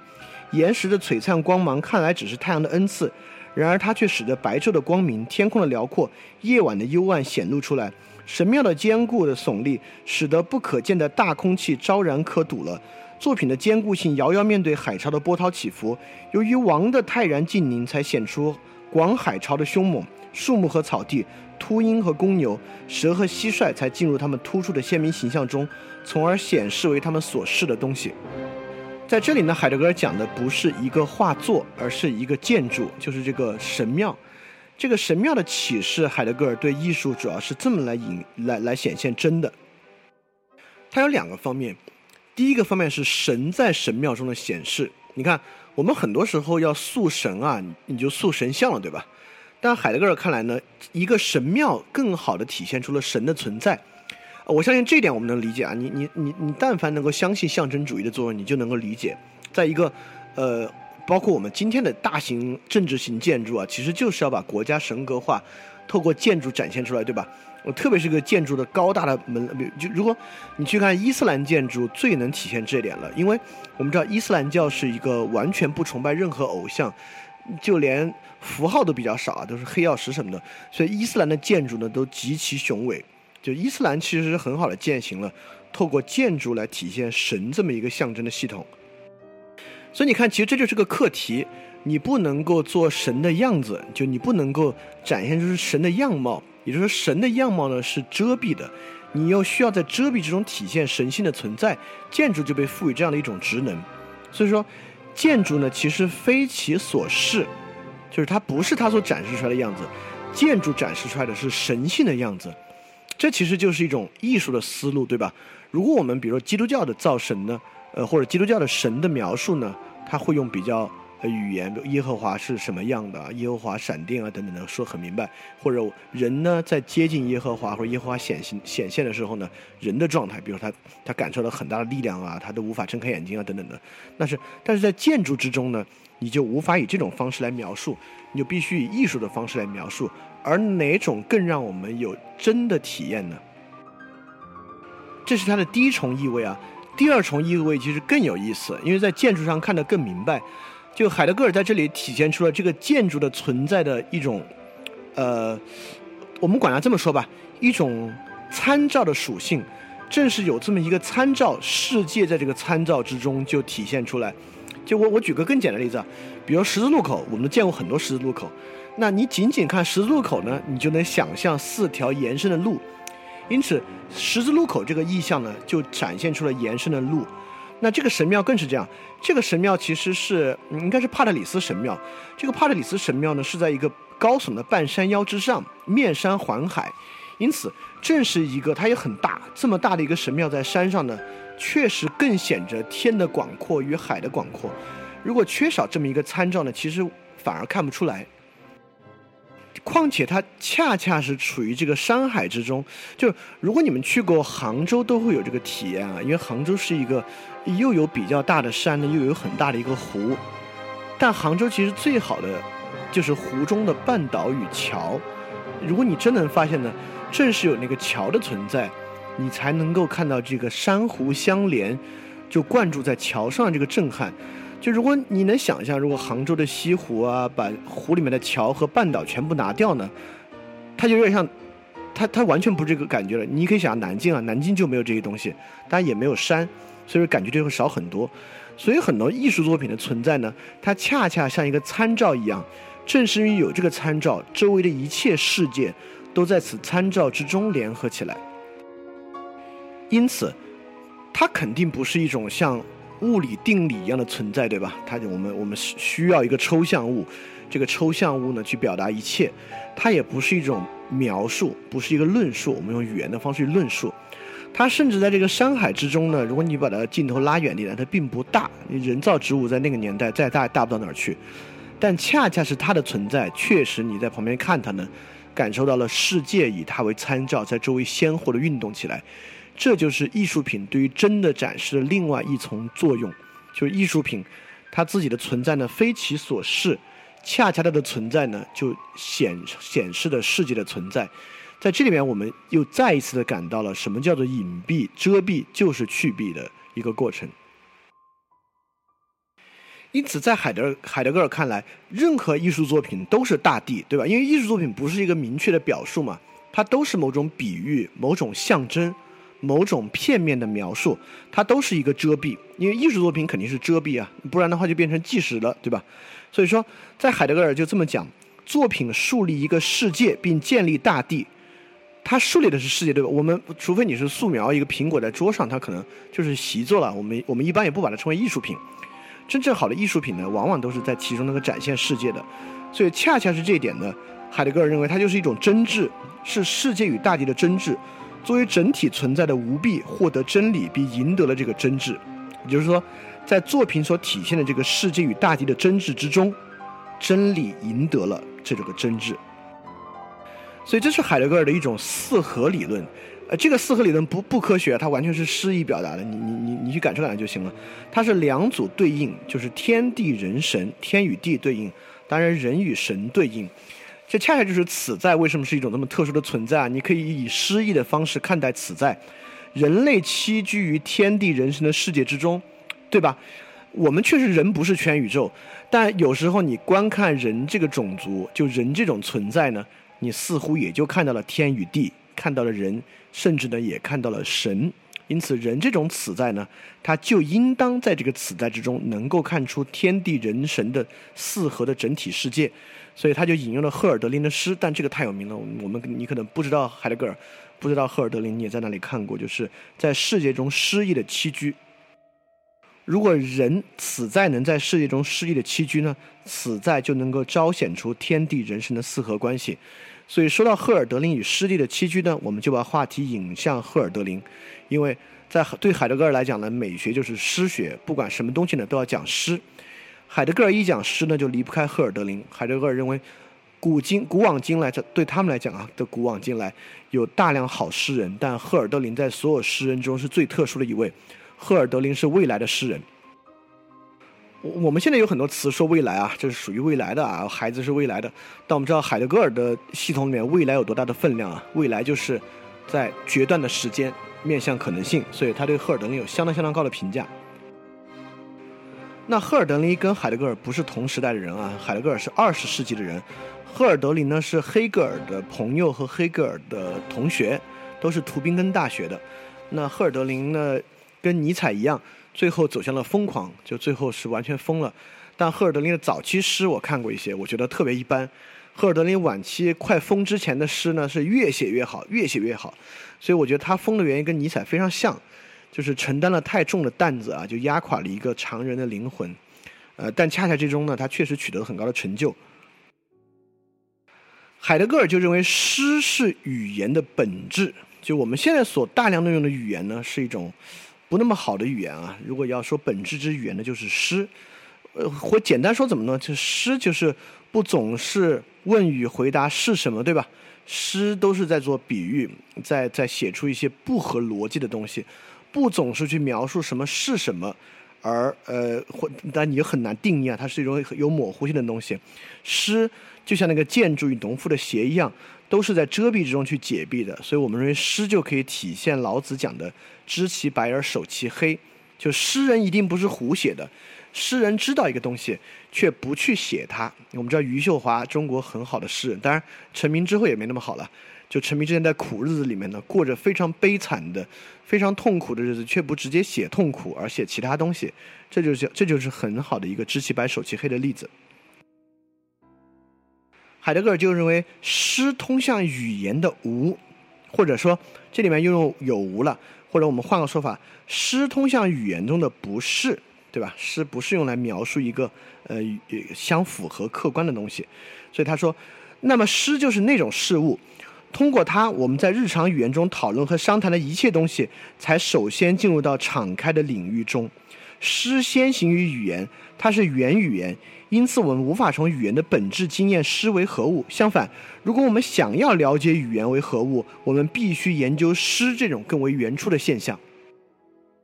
确实啊，很多时候我们会发现，我们传统的语言，不管是语法、构词法和语言逻辑，在诗上面是失效的。那诗是不合逻辑，甚至是不合语法的，但我们理解起来却没有问题，对吧？那我们要知道，语言逻辑和语法是为了什么呀？不就是为了约束能否理解吗？但为何诗不合逻辑、不合语法，却更深刻地传达了某种意味呢？那从这点我们可以理解海德格尔这个意思啊。相反，我们要了解语言为何物呢？必须研究诗这种更为原初的现象。那海德格尔也认为，诗歌中人们能够从逻辑思维规则中独立出来，从一个陈述是真是假的问题之中独立出来，这就是诗的一个意味。那这个地方，海德格尔在之前就引用过一个叫奥啊奥格奥尔格的诗，叫做《词语》。格尔格这首诗，他格尔格本人在最后一句话是这样写的：“词语破碎处无物存在。”当然，我们之前讲那个生成语法，你也能理解啊，就是如果我们都词语破碎处嘛，就是当我们都无法使用生成语法来描述一个名词短语的时候呢，那当然也就无物存在了。但海德格尔在原在原诗后面又接了一句，叫做“词语崩解处一个存在出现”。我们都知道。当存在者崩解之后呢，存在就出现了，因为你让存在者显明出来呢，存在就隐没了。所以说，就海德格尔认为，词语崩解处存在便出现了。那么海德格尔恰恰认为，诗就是词语崩解的一种现象。它是不像很最传统的我们的语言的使用和这种呃新语语法的基础之上构成的东西呢，把它它就像是语言崩解处，往往在这个崩解之处呢。一个存在才出现，啊，也我因为我觉得铺垫到现在呢，你肯定大概能理解诗为什么是特殊的语言，为什么它是遮蔽又是解蔽。当然，我们讲呃诗好，赫尔德林好，就不展示一个赫尔德林的诗呢是说不过去的。所以接下来我贴一首赫尔德林的长诗《莱茵河》，我们可以先花点时间看一下。我念几个小节啊，当然在群里的同学呢，你们就看，因为电台的同学看不了。我念几个小节，大家体会体会，呃，是什么样的？我念第四节，有着纯粹起源的东西都是一个谜，就连歌唱也不能揭示，因为你是如何开始的，你就会如何的保持。必须的作用很大，抚养也是，但最主要的还是出生以及那光线。新出生者所遭遇的，但怎么会有这样的？为保持是自由的，终其一生只为实现心灵所愿。从美妙的高处，譬如莱茵河；从神圣的子宫中被幸运的出生出来，譬如莱茵河。我再念下第五节吧。为此，他的语言就是欢叫。他不喜欢像别的孩子一样在襁褓中哭泣，因为先是河岸从两边爬向他，弯曲的、饥渴的缠绕他。这个草率的渴望把他拉住。渴望把它呵护，用牙齿笑着，他撕碎了这些蛇儿冲了出去，带着牺牲品，在匆忙中，更伟大的并没有驯服他，而是让他去成长。他有如闪电，必须劈开大地，就像是着了魔一样，森林都尾随他，山峦也一起往下沉。这首诗我特别特别喜欢，《莱茵河》。如果听电台同学，你们可以搜一下，很容易就搜到。我再念下第十段吧。那些半神啊，是我现在所想的。我肯定知道这些尊贵的，因为他们的生命经常让我激动心胸，满是渴望。可是谁会像卢梭你这样，有着不可征服的强健灵魂，有可靠的感官，有甜美的禀赋去听去说，从而能由神圣的丰满里，有如酒神愚笨的神圣的。不讲规则的，赋予其以属于最纯粹者的语音，这是好人可以理解的，却有理由敲打这些盲目而没有崇敬之心的人，这些在亵渎的奴隶，我该怎样称呼那陌生者呢？就海德格尔对这首诗的看法是，就是艺术作品。你看，因为这首诗，大家就听这几段，或者群里同学你们读了，你们会发现。他他他写的肯定不是莱茵河，对吧？莱茵河呢，仅仅是一个意象。所以说，海德格尔认为艺术肯定不是描述莱茵河。你写莱茵河，那不是莱茵河。你写一个警匪案件的一个电影啊，拍一个警匪案子呢，一个艺术电影，好的电影呢，那肯定不仅仅是讲这个警匪电影。恰恰的呢，它是对于普遍本质的再现，这我们都能理解啊。就是你透过这种遮蔽呢，体现普遍本质。但是海德格尔就问了：这个普遍本质如何在艺术作品中跟它符合一致呢？也就是说，一座希腊神庙怎么跟这个神的本质相符合呢？这就是一个问题。就真理如何在这种遮蔽中与它合二为一？当然，我们能理解啊，你都用诗，要理解诗了呢。但这两个问题肯定没有办法说五个方法让神与神庙合二为一，它肯定不能有这种方法描述。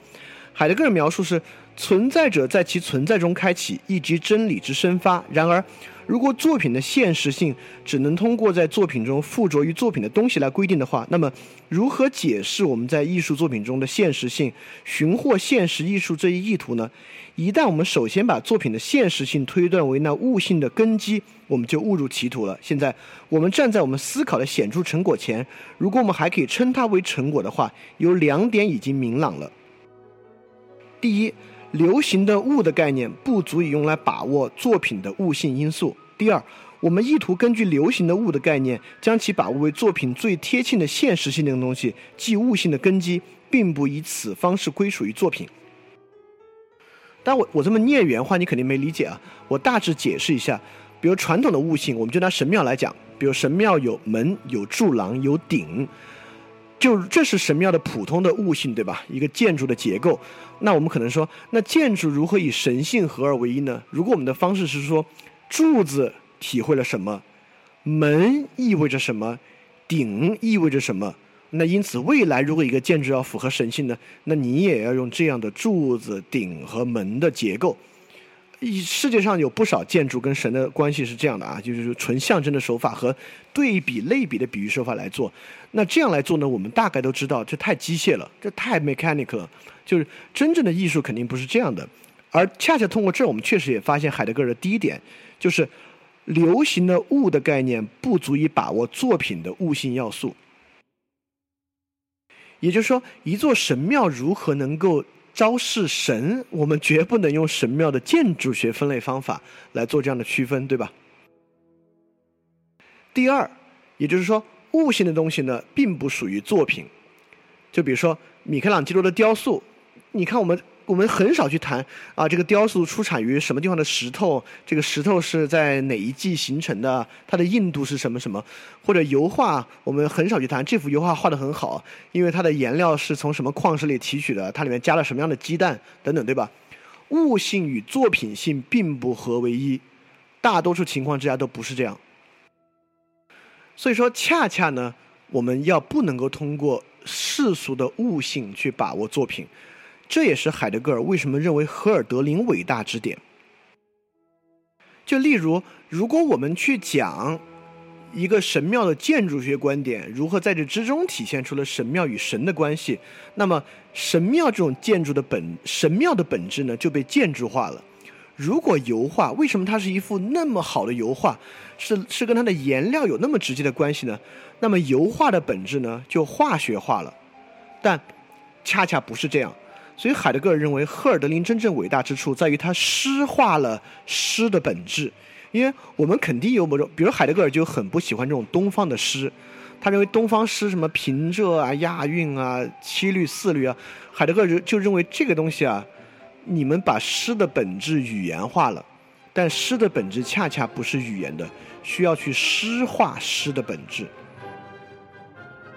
那这个我们如果有中华文化这个这个自豪感的人，肯定觉得不是啊。我们觉得唐诗宋词才好呢，赫尔德林算什么？这个这个先不先不必从这个方面去，呃，去去去去过多的争辩。那确实，但但我们刚才那个例子你能理解啊？我们不能建筑化艺术的神庙，也不能够化学化油画。那我们呢，同样不应当语言化诗，也不能语言化歌词。所以这里关于诗的本质呢，又会让我们想起，如果你们记得之前罗兰巴特那期的话，罗兰巴特是批判诗这种艺术形式的，因为在罗兰巴特看来啊，就是一个文学作品，它表意它所意指的东西非常重要，但诗就以其本身的特征，就让我们首先意识到它是诗，这让罗兰巴特很不喜欢。罗兰巴特认为，好的作品就像散文、杂文一样，它是作品最好了，最好不要让这个诗在前面。如果诗本身又没有什么特殊作用的话呢，它就空具有这个形式，其实并不好。当然，海德格尔认为诗意本身也不仅存在于诗之中，像散文什么呀也有诗意，但这是肯定的。但海德格尔呢，确实独偏爱诗这样一种形式，就是因为诗的，它比起比如散文啊，我们很少看到散文、杂文是。非逻辑性的，对吧？但确实诗在很多时候呢是非逻辑性的，是非这种呃传统的语言结构的。所以赫尔德林自己也说呢，作诗是最清白无邪的事业。一想到这个呢，我们就想到中国的那个古话叫“诗三百，一言以蔽之，曰思无邪”。呃，看起来说的是一个意思，但这里要澄清一下，就“诗三百，一言以蔽之，曰思无邪”这个“思无邪”跟纯净的思考是没有关系的。因为这句“思无邪”，它恰恰不是凭空说的一句话，它是来源于《诗经》里面一首诗的一句。那句话、那句诗里面提到“思无邪”，但在那句诗里面，“思无邪”的意思绝对不是纯良的思考的意思，“邪”在那个诗里面呢，其实是杂乱无章的意思。那那那首诗讲的大概是有很多颜色的牛，有很多颜色的马，你如何分辨出来的这么一个意思。所以“诗三百，一言以蔽之，曰思无邪”。这个“思无邪”呢？是从杂乱无章到和谐统一一种状态的演化过程，因此，如果说诗三百一言以蔽之讲的是什么呢？讲的就是从杂多的世界到和谐的道之间的过程。这让我们想起中中文那句话“文以载道”，对吧？因为我们我们知道中国哲学或中国这个古代文化呢非常讲究道，那怎么有道呢？文以载道。所以诗的本质是什么呢？按按照海德格尔认为，诗揭示了真呐。那如果在我们的语境里面，那诗固然就是载道了。那荷尔德林厉害呢，就是还是他不光他的诗可载道，他还诗化了诗的本质本身，这就更是伟大。那么这就直接会跳到这个《明镜周刊》对海德格尔的采访了。就海德格尔盛赞了诗的作用，那《明镜周刊》就问他：那哲学家来干嘛呢？这时候海德格尔就说出了关于思的一个作用的阐述。这个在之后海德格尔有一篇文章叫《哲学的终结和思的任务》，在这里面海德格尔就提出了哲学的终结与思的关系。在海德在海德看来，哲学的意思就是传统希腊以降的形而上学。在他看来，这个形而上学的路径啊，已经宣告结束，就没有用了，因为他不研究本源的存在问题。我们也会发现呢，本源的存在问题无法通过逻辑和完传统的揭蔽的方式以呈现，因此这个任务呢要交到诗和艺术那里去。那哲学的作用是什么呢？哲学的作用是思，思就不是建构性的，需要一套系统去说明什么问题。思是分辨性的，哲学的作用不是建构，而是成名。它专注于来提示你什么不是什么。我们会发现，在这个路径上，海德格尔与维特根斯坦就走到了一起去。如果你们还记得的话，维特根斯坦说哲学是一种治疗活动。怎么叫治疗活动呢？就是哲学不断地说什么不是什么，什么不对，它能够消除人们的误解，来指出一个类比，人们没有意识到它仅仅是一个类比。在这里，海德格尔认为跟维特根斯坦目的是一样的，哲学是一个成名活动，只是说海德格尔探讨的一些问题呢，是维特根斯坦认为不应该探讨的啊。就以现在形而上学为基础的欧洲的思想，因为我们现在其实是欧洲思想，不管生活方式和思想，几乎都是欧洲，因为我们的马克思主义嘛。呃，确实，不光马克思主义，其他的科学思想都是欧洲思想。呃，海德格尔就认为这样的思想的方式呢，真待修正，因为存有这样的思想，无法以存在者的语言得到思考。就存在存有是海德格尔后期来来替代此在，说此在说的少了，说存有说的多，就无法。以存在者的语言得到思考，由于这种困难，海德格尔就必须寻找一种别样思考的方式。一讲别样思考，其实我们又讲到一个地方，我们会发现，在后现代的哲学家确实在思考一个问题。我们知道，别样思考是福柯最喜欢说的话。讲到别样思考呢，我们大致能够想起来，这其实是福柯最爱说的话。我们发现，在这个路径之上呢，就是后现代主义哲学想到一块儿去了。我们知道，在福柯看来啊，其实语言呢就是一个权力争斗，语言本身能不能载道啊，这些都不行。什么科学啊都没有这些东西，科学不过是语言权力争斗发明出来的一个范式，发明出来一种新的最具有权力的可用性的合理性的范式。所以福柯一直在强调，我们如何能够进行一种别样思考，让我们在这种思考中所使用的语言和思考方式，不要落入这种语言的权力争斗的窠臼之中。因此，在别样思考、成名与哲学的治疗之上，我们可以说，维特根斯坦、海德格尔与福柯其实发现了一种相同的问题。这个问题呢，我个人认为，不管是维特根斯坦的语言游戏说。还是福柯的认识论的，就是呃，就是词语物里面提到这种认识方法的不断改变之说。那海德格尔可能说的最明白，海德格尔说出了问题的核心所在，因此呢，他可能是最有力度的一个问题的核心就在于我们传统的语言只能讨论存在者，而不足以讨论存在。而事实上，最本源的问题呢，却是存在问题。因此，问题就出在这儿了。这个力度是。维特根斯坦和福柯却还没有达到的，所以说到这里呢，那一方面呢，我们要去说，那未来是属于世界与诗的，通过诗与诗意的方式，再通过哲学思的方式的辅助，我们得以真正的发现整体性的世界与发现存在的真的问题。那么一直以来的这个东西出现了什么坏的结果吗？我们就进入最后一部分技术世界批判的部分。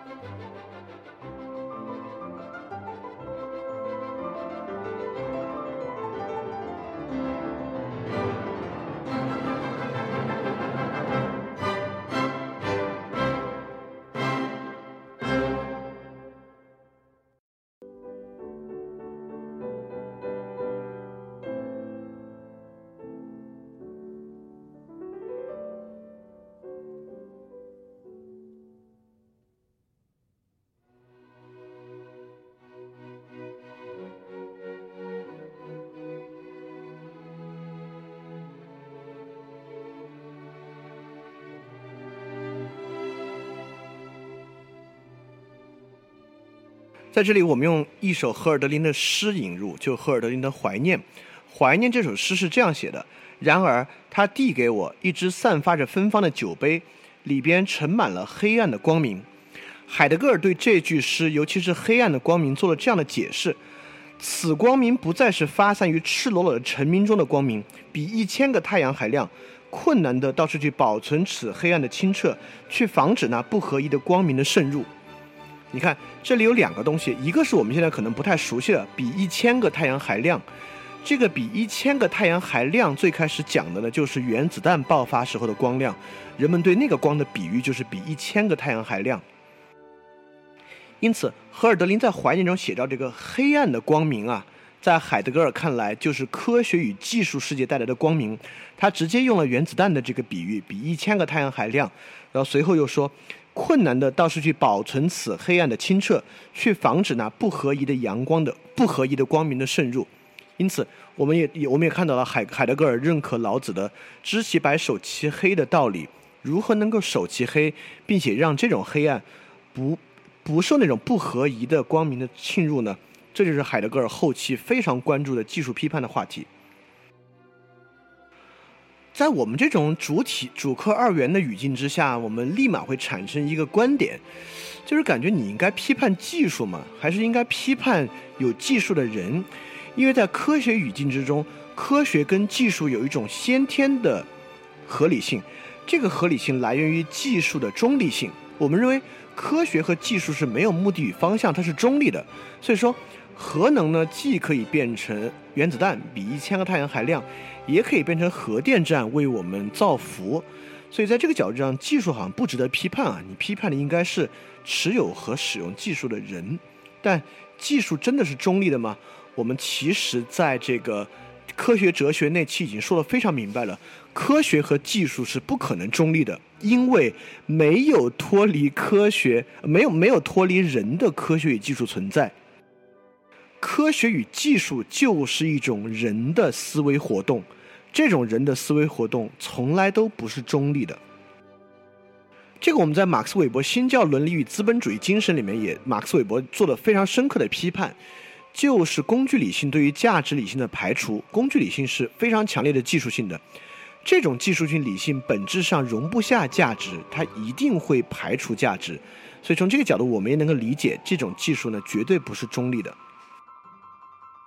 我随便找了一些微信文章中的。技术来看，我们当代的技术观念一个管窥啊，当代技术观念，这里面就有一个很有意思的，就是我们确实会发现，技术我们可以这么说，我们之前说科学是第一生产力，但我们现在可以说技术是第一推动力。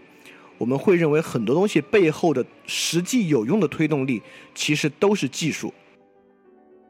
就比如说网上有很多文章啊，这文章的标题就会写技术帖。什么叫技术帖？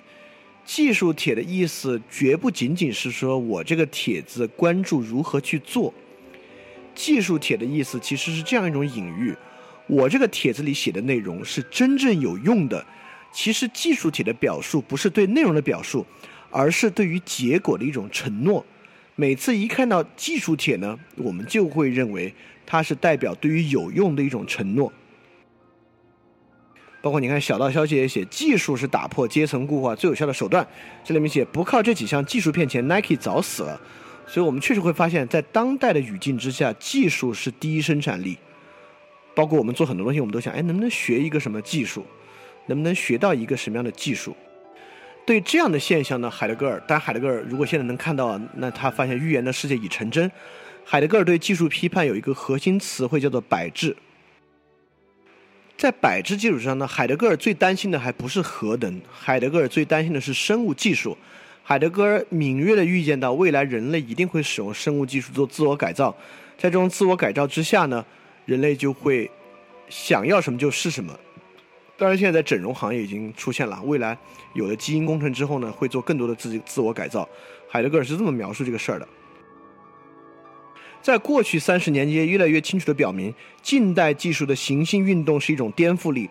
它规定历史的巨大力量无法估量，在可预见的未来，人类将被摆到可制作的位置上。就是说，人们需要什么，就在能纯粹的有机体内制造什么。精干的亦或笨手笨脚的，机灵鬼亦或傻子，离这一天已经不远了。这天我们就可以看到，比如说现在确实整容就是一种对人改造的技术，对吧？那我们就要问一句了。整容技术是让大规模的整容技术的应用是让人更像人呢，还是让人更像工具呢？在海德格尔看来，技术就是西方形而上学的一种完成形态。西方形而上学达到主客观一致的描述，最终会走向这么一种技术。所以海德格尔也认为，技术是西方的天命。意思是说，如果你把希腊文化清零重来一次呢，它依然会最后走上技术的道路。这个技术就会成为摆置。什么叫摆置啊？就是底座，技术来摆置一切。所以海德格尔也曾经说，技术会将人类世界连根拔起。意思是说，本来技术应该服务于人类，但最后你会发现呢，人类服务于技术。这个在海德格尔的年代嘛，人们可能还要费尽心思去想一想，什么叫做人服务于技术。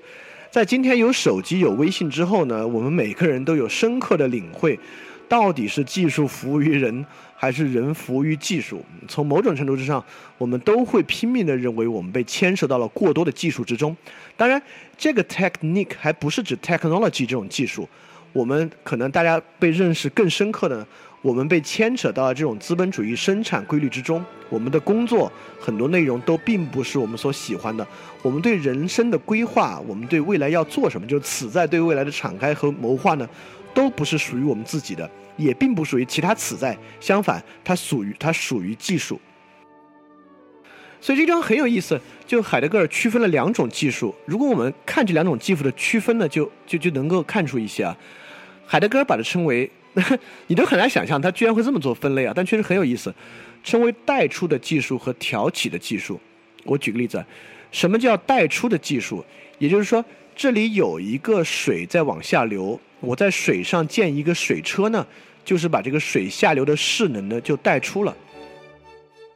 什么叫挑起呢？就是修一个大坝，我能够人为的把水流截断，我用取水放水取就储水。放水、储水、放水的方式呢，来控制自然的势能，就是挑起。就比如说，我们用木头生火呢，可以看作是某种带出；我们去挖深层的煤，挖出来生火呢，可以看出是挑起。因为其实这么分类，绝不是完全没有道理，甚至还相当有道理。因为我们其实都知道啊。呃，动物也利用自然，对吧？动物生活在自然中，当然利用自然。呃，最蠢的动物呢，就是去吃自然的植物，去吃果子或者互相吃。那高明点的动物呢，我们也知道有好多能够使用工具的动物，对吧？这种使用工具的动物，不管是水獭给自己修个水坝啊，还有猴子能够捡起木棍啊，或者使用树木去敲击一些东西啊，大致呢都是利用自然势能的技术，是某种带出。那人呢是具有挑起能力的势能，也就是说，人可以在自然之中创造出或者凝练出、凝聚出一种能量。在海德格尔看来啊，现代工业就是挑起的技术系统。那这里面我们可能还在想核能啊、煤啊或什么什么东西，不用想这个。我们如果想什么叫挑起的技术呢？你想就像人就对了。也就是说，我们使用人的技术。和猫吃老鼠的技术是完全不一样的。猫吃老鼠看起来还是一个带出的技术，因为老鼠的肉里面带有某种热能，我把它吃下去，热能为我所用。但人使用人的技术，人是培养人，把人培养成一个工具，然后再榨取他的时间。用用马克思的角度来讲啊，榨取他的时间、他的能力，控制他的命运，这个是一种挑起的技术。这就是这个词汇，我我把它称为从人到人力资源。就当我们说 human resources 的时候，我们听这个词好像平淡无奇啊，但实际上应该深刻的认识到这个词的可怕特征。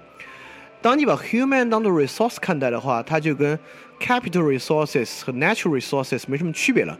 你把人在物化，把人当做某种物来看，因此这种物呢，就将适用一切自然界挑起技术的特征。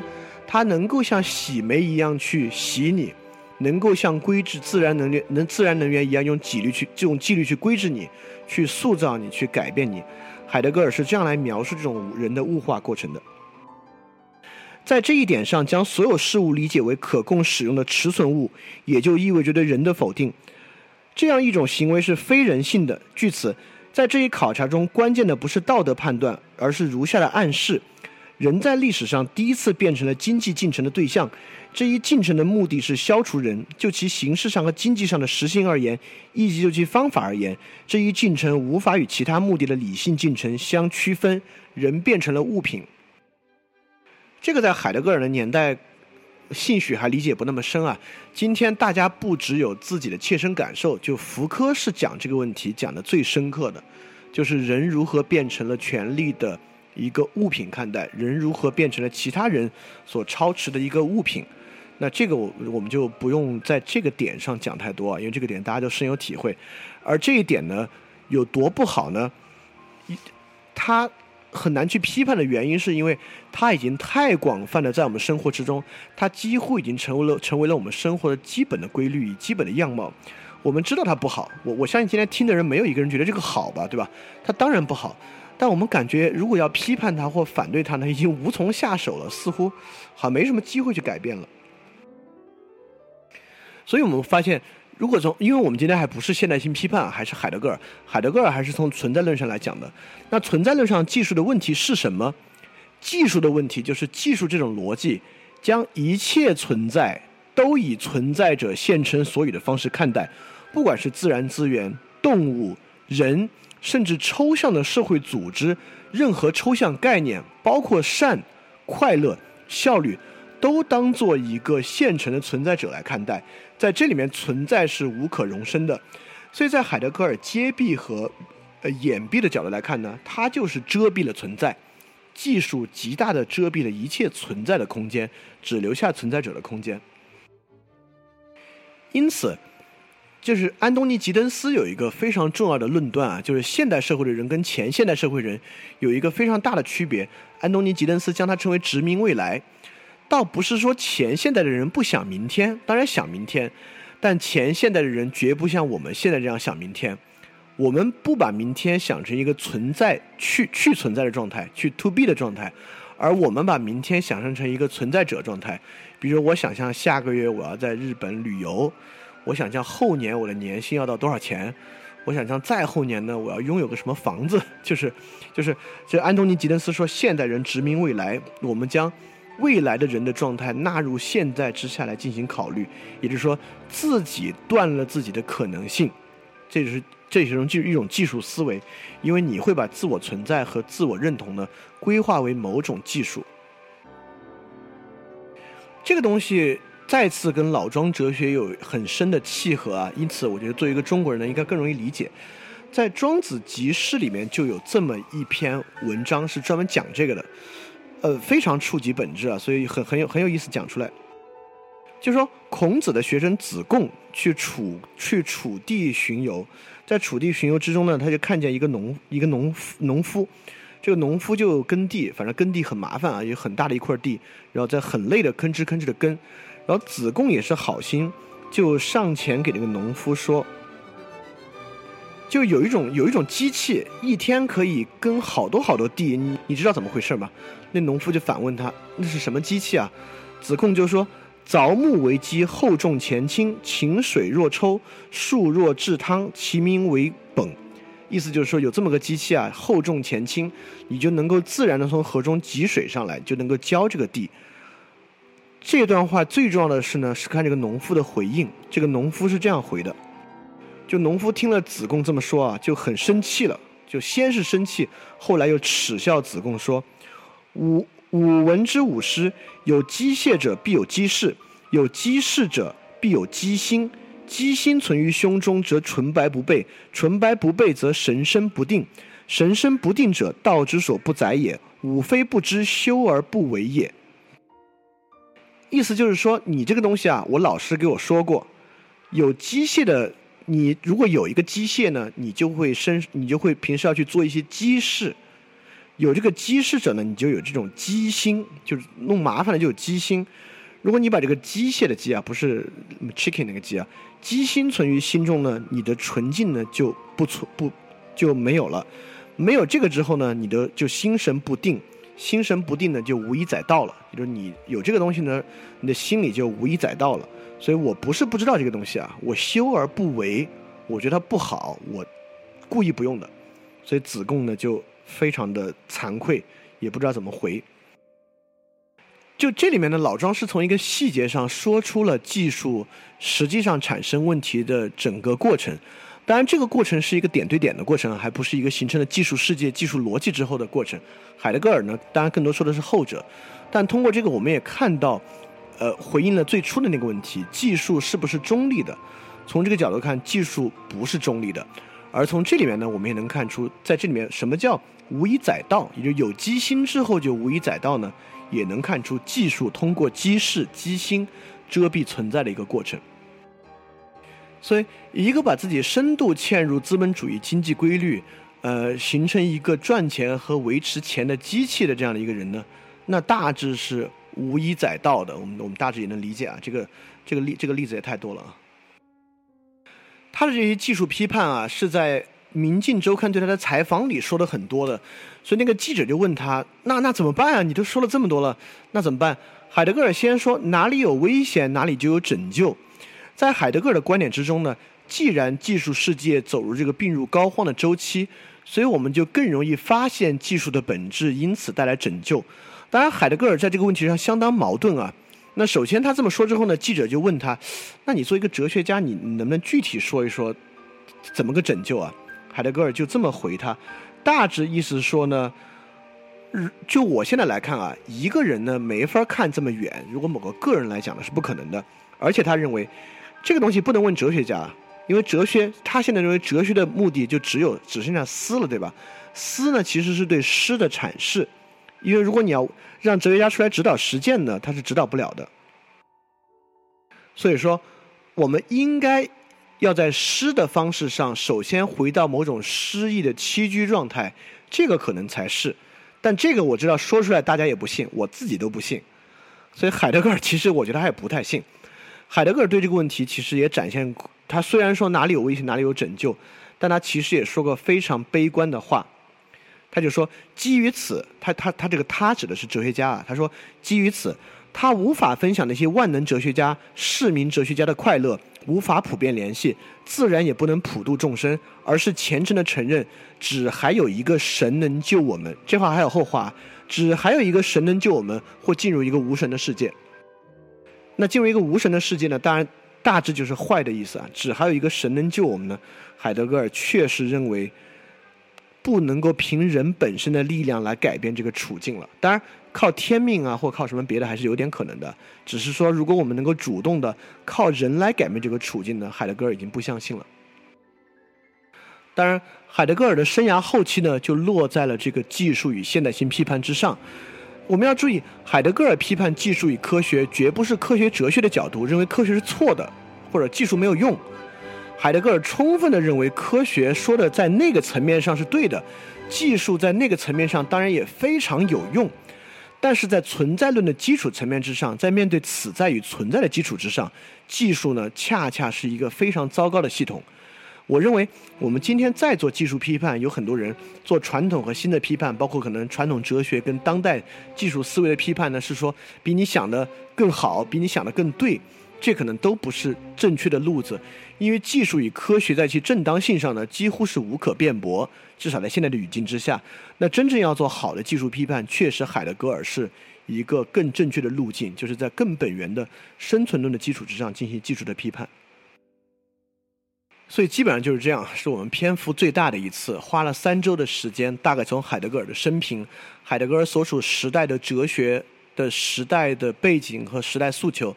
呃，详细的讲他的第一本也是最重要的著作《存在与时间》，然后今天花了很多时间讲他后期的哲学转向，尤其是从真理转向非真理，转向这个 aletheia，就是呃揭蔽这过程中的一一系列的辩证分析，尤其是真理观念、艺术观念与技术批判观念。呃，今天讲的三个呢，其实尤其强力，因为海德格尔后期非常成熟，然后问题也想得非常明白。尤其是这个基于揭壁的这个辩证关系，如果你细细品味的话呢，确实有无穷的启示在其中。所以，确实我们现在也也面临下一个时代的十字路口，就海德格尔已经远远远去了，然后技术不仅已经开始改造人，在可见的范围之内呢，可能永生都可能实现。因此，向死而生，人作为就人啊，作为要死去的这么一种存在。可能这个根本基础都要改变的时候，回看人自身的福祉与生存之善，确实是海德格尔留下了一个很好的道路。因为海德格尔后期非常强调，不是哲学就不是理论，而是道路，而不是一条道一不是一条道路，而是很多条道路。所以你很你很可能可以沿着艺术的，沿着技术批判的，沿着真理的，沿着存在的方式，继续在这个道路上探索下去。因为现在确实危机重重，就真正的艺术与诗意呢，我们大致能知道，在生活中是荡然无存。那技术呢，也是一天一天更强大，那艺术的内涵呢，被娱乐和游戏等等工业的大规模的改造，这其中可能已经没有诗能够探索的空间，而整个科学与技术用呃揭蔽的方式进一步蒙蔽，带来比一千个太阳还亮的东西呢，已经远远超出了原子弹能够想象和能够破坏，它的破坏力一定会越来越强，不管是对于环境，对于生存之根本。我们也不一也，我们也不仅要关注科学技术，类似于微信朋友圈这样的技术，微信这样的 IM 工具的技术，手机这样的通信技术，信息爆炸的种种技术，都在深刻的改变、颠覆我们的生活。你可能觉得一个人在其中，甚至有时候还乐在其中，但本质上对于存在的倾覆呢，也是不能忽视。所以海德海德格尔本身呢，也有很多诗意的表达。所以从这个角度上呢，如果听完这三期分享，就海德格尔能够帮助你重启你的世界，像所有艺术作品和诗一样，就是诗意的重启你的生活，让你能够走入海德格尔的任何一条道路，任何一个达乎真理的道路，往下继续探索呢，那可能也就很好了。那大概海德格尔今天就讲了这样。那我们接下来，因为我们这我们。可能有将近一年了吧，花了很多时间讲了很多很多的思想家。那接下来呢，我们会讲一些非思想家的课题，呃，比如说历史啊、犹太人、犹太教啊、美国总统制啊，就是呃，包括其他的一些话题。我们也去试一试啊，就你们听了这么多次思想家，这么多哲学观点，有很多是矛盾的，有很多迥异的观点之后呢，再回看其他社会事物，特别是在海德格尔之后，我们是不是已经比以前，不管对经济学、对政治学。对任何现实话题已经有了新的视角、新的看待方式。那如果像亚里士多德所说，呃，善的生活呢，就是生活本身。那我们还是要从这些理论回到我们生活所经历的事物本身，来看看是不是已经有了新的方式看待。所以我们下周一的晚上继续来看，我们下周一探讨的是一个什么样的话题。